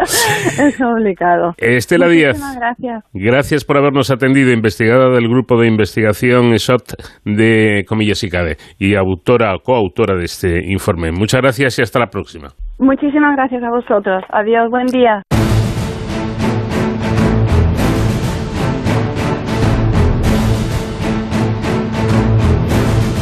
Y como cada semana antes de terminar, unos minutos dedicados a la seguridad y emergencias con nuestro especialista David Ferrero, que hoy nos va a hablar de seguridad en el trabajo. ¿Qué tal David? Buenas noches. ¿Qué tal, Paco? Pues muy buenas madrugadas. Fíjate las horas que son y aún así, bueno, se nota un cierto fresquito, pero, pero también se ve que estamos en pleno mes de, de junio. Y es que el calor aprieta, los termómetros han alcanzado unas temperaturas máximas muy altas esta semana y parece que así van a seguir, pero bueno, es lo que tiene también el, el verano, ¿no? Y esta época en la que estamos. Eh, precisamente este calor que nos afecta tanto en nuestro día a día también nos afecta a la hora de trabajar en nuestro trabajo. Y hoy en esta sección de Héroes sin capa nos hemos querido eh, centrar un poco en el trabajo que hacen precisamente los profesionales que se encargan por velar de que todo vaya bien también en el trabajo, no solamente con el calor, sino con todo lo, demás. Concretamente, eh, vamos a hablar de los profesionales del Instituto Regional de Seguridad y Salud en el trabajo, profesionales que dedican su labor a que se cumplan las medidas de seguridad, de prevención de riesgos laborales en todas y cada una de las eh, actividades que se realizan, ¿no? En este caso, en la Comunidad de Madrid, pero como ellos, pues en, todo, en todo el país. Para ello contamos con nuestra heroína sin capa de hoy, es Alicia Prieto, que es técnico de prevención en este Instituto Regional de Seguridad y Salud en el Trabajo de la Comunidad de Madrid. Alicia, buenas noches y bienvenida. Hola, muy buenas noches, David. Bueno, Alicia, además de una gran compañera de muchas batallas, ¿eh? ¿verdad? Eh, pues es una, una, gran profesional también de, lo, de la prevención de riesgos laborales. Eh, cuéntanos un poco, Alicia, ¿qué hacéis desde el Instituto Regional de Seguridad y Salud en el Trabajo? Bueno, pues somos un instituto que nuestra principal función es asesorar eh, a todas las empresas y a los trabajadores de la comunidad eh, en prevención de riesgos laborales, entonces lo que es la normativa. Entonces, eh, estamos divididos en un área de formación que da cursos gratuitos, que tiene un catálogo enorme que animo a todos los que a todos los oyentes que entren en la página web y, se, enteren de todos los cursos que tenemos, porque tenemos desde el nivel básico de prevención de riesgos laborales, que es como algo muy básico que es muy interesante en muchos trabajos, como cursos de voz, cursos hoy estaban dando de medidas higiénicas y de riesgos higiénicos en el trabajo, cualquier tipo. Eh, luego tenemos una, un departamento de convenios que hace pues lo más interesante yo creo que son las líneas de subvención para pymes y micropymes de la comunidad, que tienen que estar a punto de salir las de este año. Suelen ser para hacer cambios de equipos de trabajo, instalación de líneas de vida, cambios de andamios. Y eso, si alguna empresa está pensando mejorar su equipamiento, que esté pendiente porque presentando una mínima documentación puede acceder a una ayuda por parte de la Comunidad de Madrid. Y el área técnica, que es en el área en el que yo me he desenvuelto aquí desde el principio, pues lo que hacemos es buscar asesorar a las empresas en diferentes ámbitos. Somos técnicos que estamos cada uno especializados en un área. Eh, y tenemos, por ejemplo, pues el área de enfermedades profesionales, que son unas compañeras médicos del trabajo estupendísimas, que lo que hacen es pues investigar eh, las enfermedades profesionales que ha habido de eh, que, han ocurrido a trabajadores y trabajadoras de la Comunidad de Madrid, que por ejemplo pues acaban de terminar dos proyectos súper interesantes, uno de trastornos musculoesqueléticos en personas muy mayores y otro de perspectiva de género en peluquerías y centros de estética, buscando la higiene y la ergonomía. Bueno, además, eh, un trabajo que no solamente incide en lo que nosotros llamamos eh, la intervención ¿no? de lo que está ocurriendo, sino que también eh, cogéis mucho aprendizaje que luego me imagino que se aplica al día a día para mejorar los protocolos y los procedimientos de actuación en casos de prevención de riesgos laborales. Claro, pues por ejemplo, estos han sido dos proyectos que estamos ahora terminando y las compañeras van a hacer unos unos, unos folletos de divulgativos o unos libros, dependiendo el material que se haya ido recopilando en el proyecto y eso se pone a disposición de todas las empresas y de todos y, de todos los trabajadores para mejorar estas condiciones y los servicios de prevención ajenos. Eh, luego esto también tienen, un, por ejemplo, un trabajo que están haciendo de manera conjunta la unidad de industria y ellos es el sector eh, alimentario. Pues es un sector en el que hay, por ejemplo, pues mucha maquinaria, pues hay se están haciendo labores de, de asesoramiento y revisión de las líneas de producción, pero además también, por ejemplo, hay muchos trabajadores en la Comunidad de Madrid que sufren una larga baja y después vuelven al trabajo, pero siguen teniendo eh, algunas limitaciones por culpa de esa enfermedad profesional que han tenido o de ese accidente de trabajo que han tenido y necesitan una adecuación del puesto. Pues verificar que eso se está haciendo, que cuando un trabajador se reincorpora tras una larga baja, la empresa busca una adecuación para permitir que ese trabajador pueda seguir trabajando. Eh, Yo quiero apuntar que estamos hablando de empleo, de puestos de trabajo, eh, de nuestro desempeño profesional que tengamos cada uno, pero sobre todo estamos hablando de salud y de seguridad que repercute al final en el bienestar de todos y cada uno, porque todos al final trabajamos. ¿no? Entonces, que sea un entorno seguro es muy importante para la sociedad en, su conjunto. Alicia, eh, cuéntanos cómo es el día a día, vuestro día a día en, en el Instituto Regional de Seguridad y Salud. Pues visitamos haciendo estos, proyectos de, asesoramiento. Yo, por ejemplo, yo estoy en la unidad de construcción y pues nos intentamos ir a obras tanto singulares y muy grandes como a pequeñas reformas de comunidades de propietarios, locales comerciales, intentar llegar a todas las empresas, buscar eso, la mejora de las condiciones de trabajo de, los trabajadores y las trabajadoras, en, yo en el sector en el que estoy ahora mismo, en el departamento, en la unidad técnica en la que estoy. Eh, también, por ejemplo, tenemos ahora mismo nosotros un proyecto de trabajo en eventos. Todo el montaje de un escenario es son labores de construcción y pues lo acabamos de ver en Santiago hay que verificar las condiciones en las que se está haciendo para evitar esos accidentes. y, y, entonces es un trabajo que no se realiza desde un despacho exclusivamente, sino que hay que moverse, hay que desplazarse, hay que verificar ¿no? todo esto que nos estás contando, eh, pero también eh, hacéis investigación ¿no? de lo que ha podido ocurrir.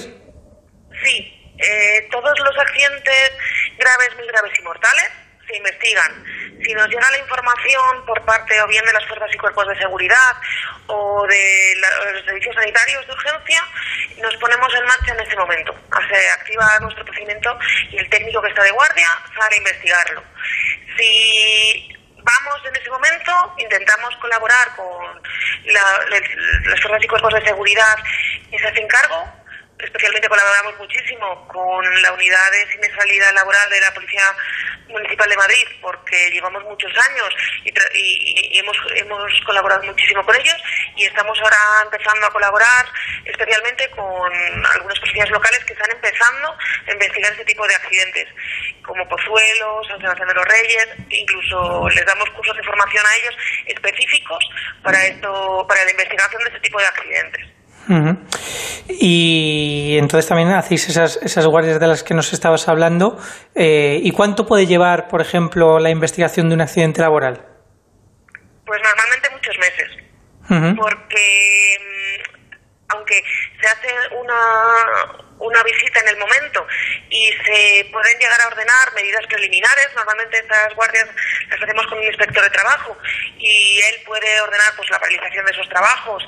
O y si en el caso en el que no venga nosotros podemos recomendar que no se siga trabajando hasta que no se mantengan unas mínimas medidas que aseguren que no se va a repetir ese accidente y se dice, oye, pues mira, no, este andamio está mal montado, esta máquina no tiene este resguardo de seguridad que es necesario, lo habéis modificado, no podéis seguir por este haciendo el trabajo de esta manera porque otro trabajador puede tener este accidente. Pero Posteriormente hay mucha investigación detrás. Necesitamos ver si ha sido modificado, que los fabricantes nos indiquen si la máquina está en buenas eh, condiciones o no.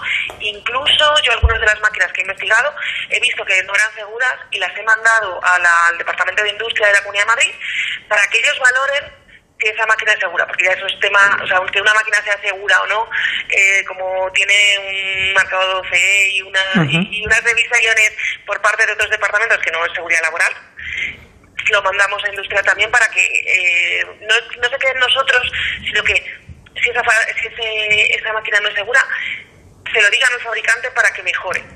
¿Y, y pueden los trabajadores eh, realizar eh, denuncias o poner sobre aviso al instituto si ven alguna, alguna cosa de riesgo dentro de su trabajo? Porque nos comentabas que sí que es verdad que actuáis a requerimiento de las autoridades, pero ¿pueden ser los propios trabajadores los que den la voz de alarma?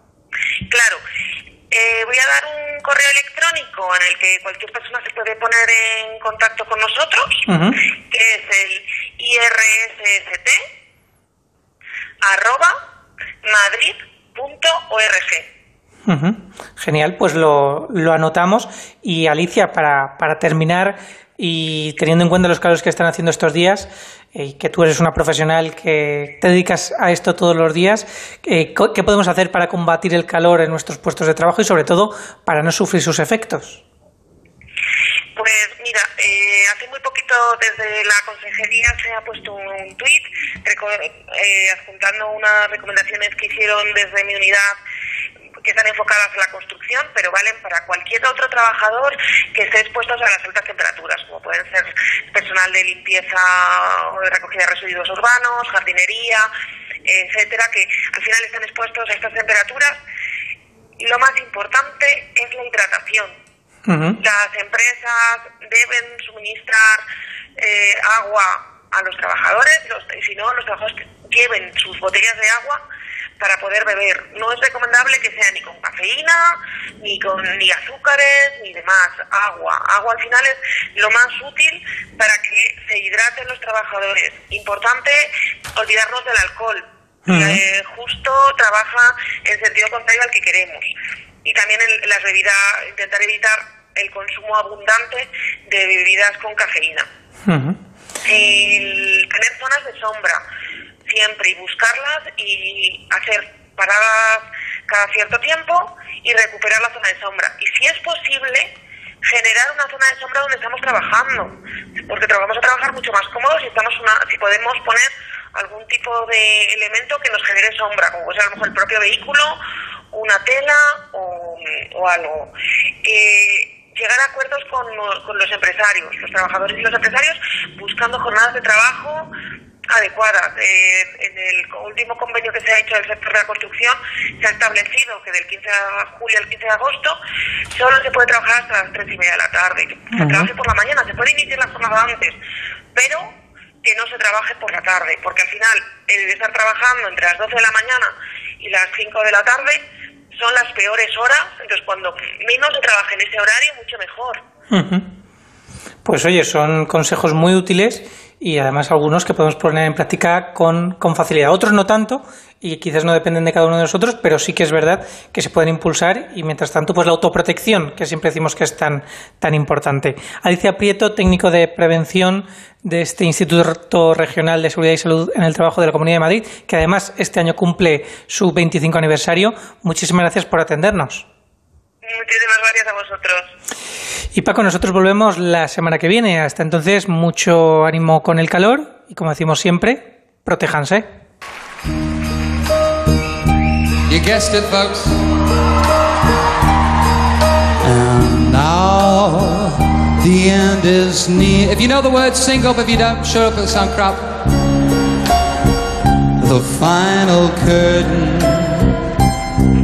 my friend.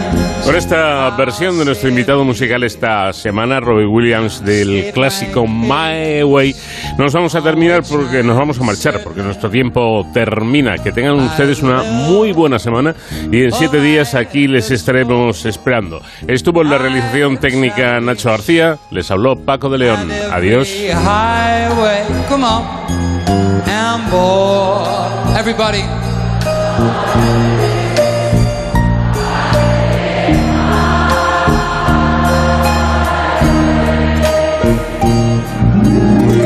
regrets. I've had a few, but then again, too few to mention. I did what I had to do and saw it through without exemption.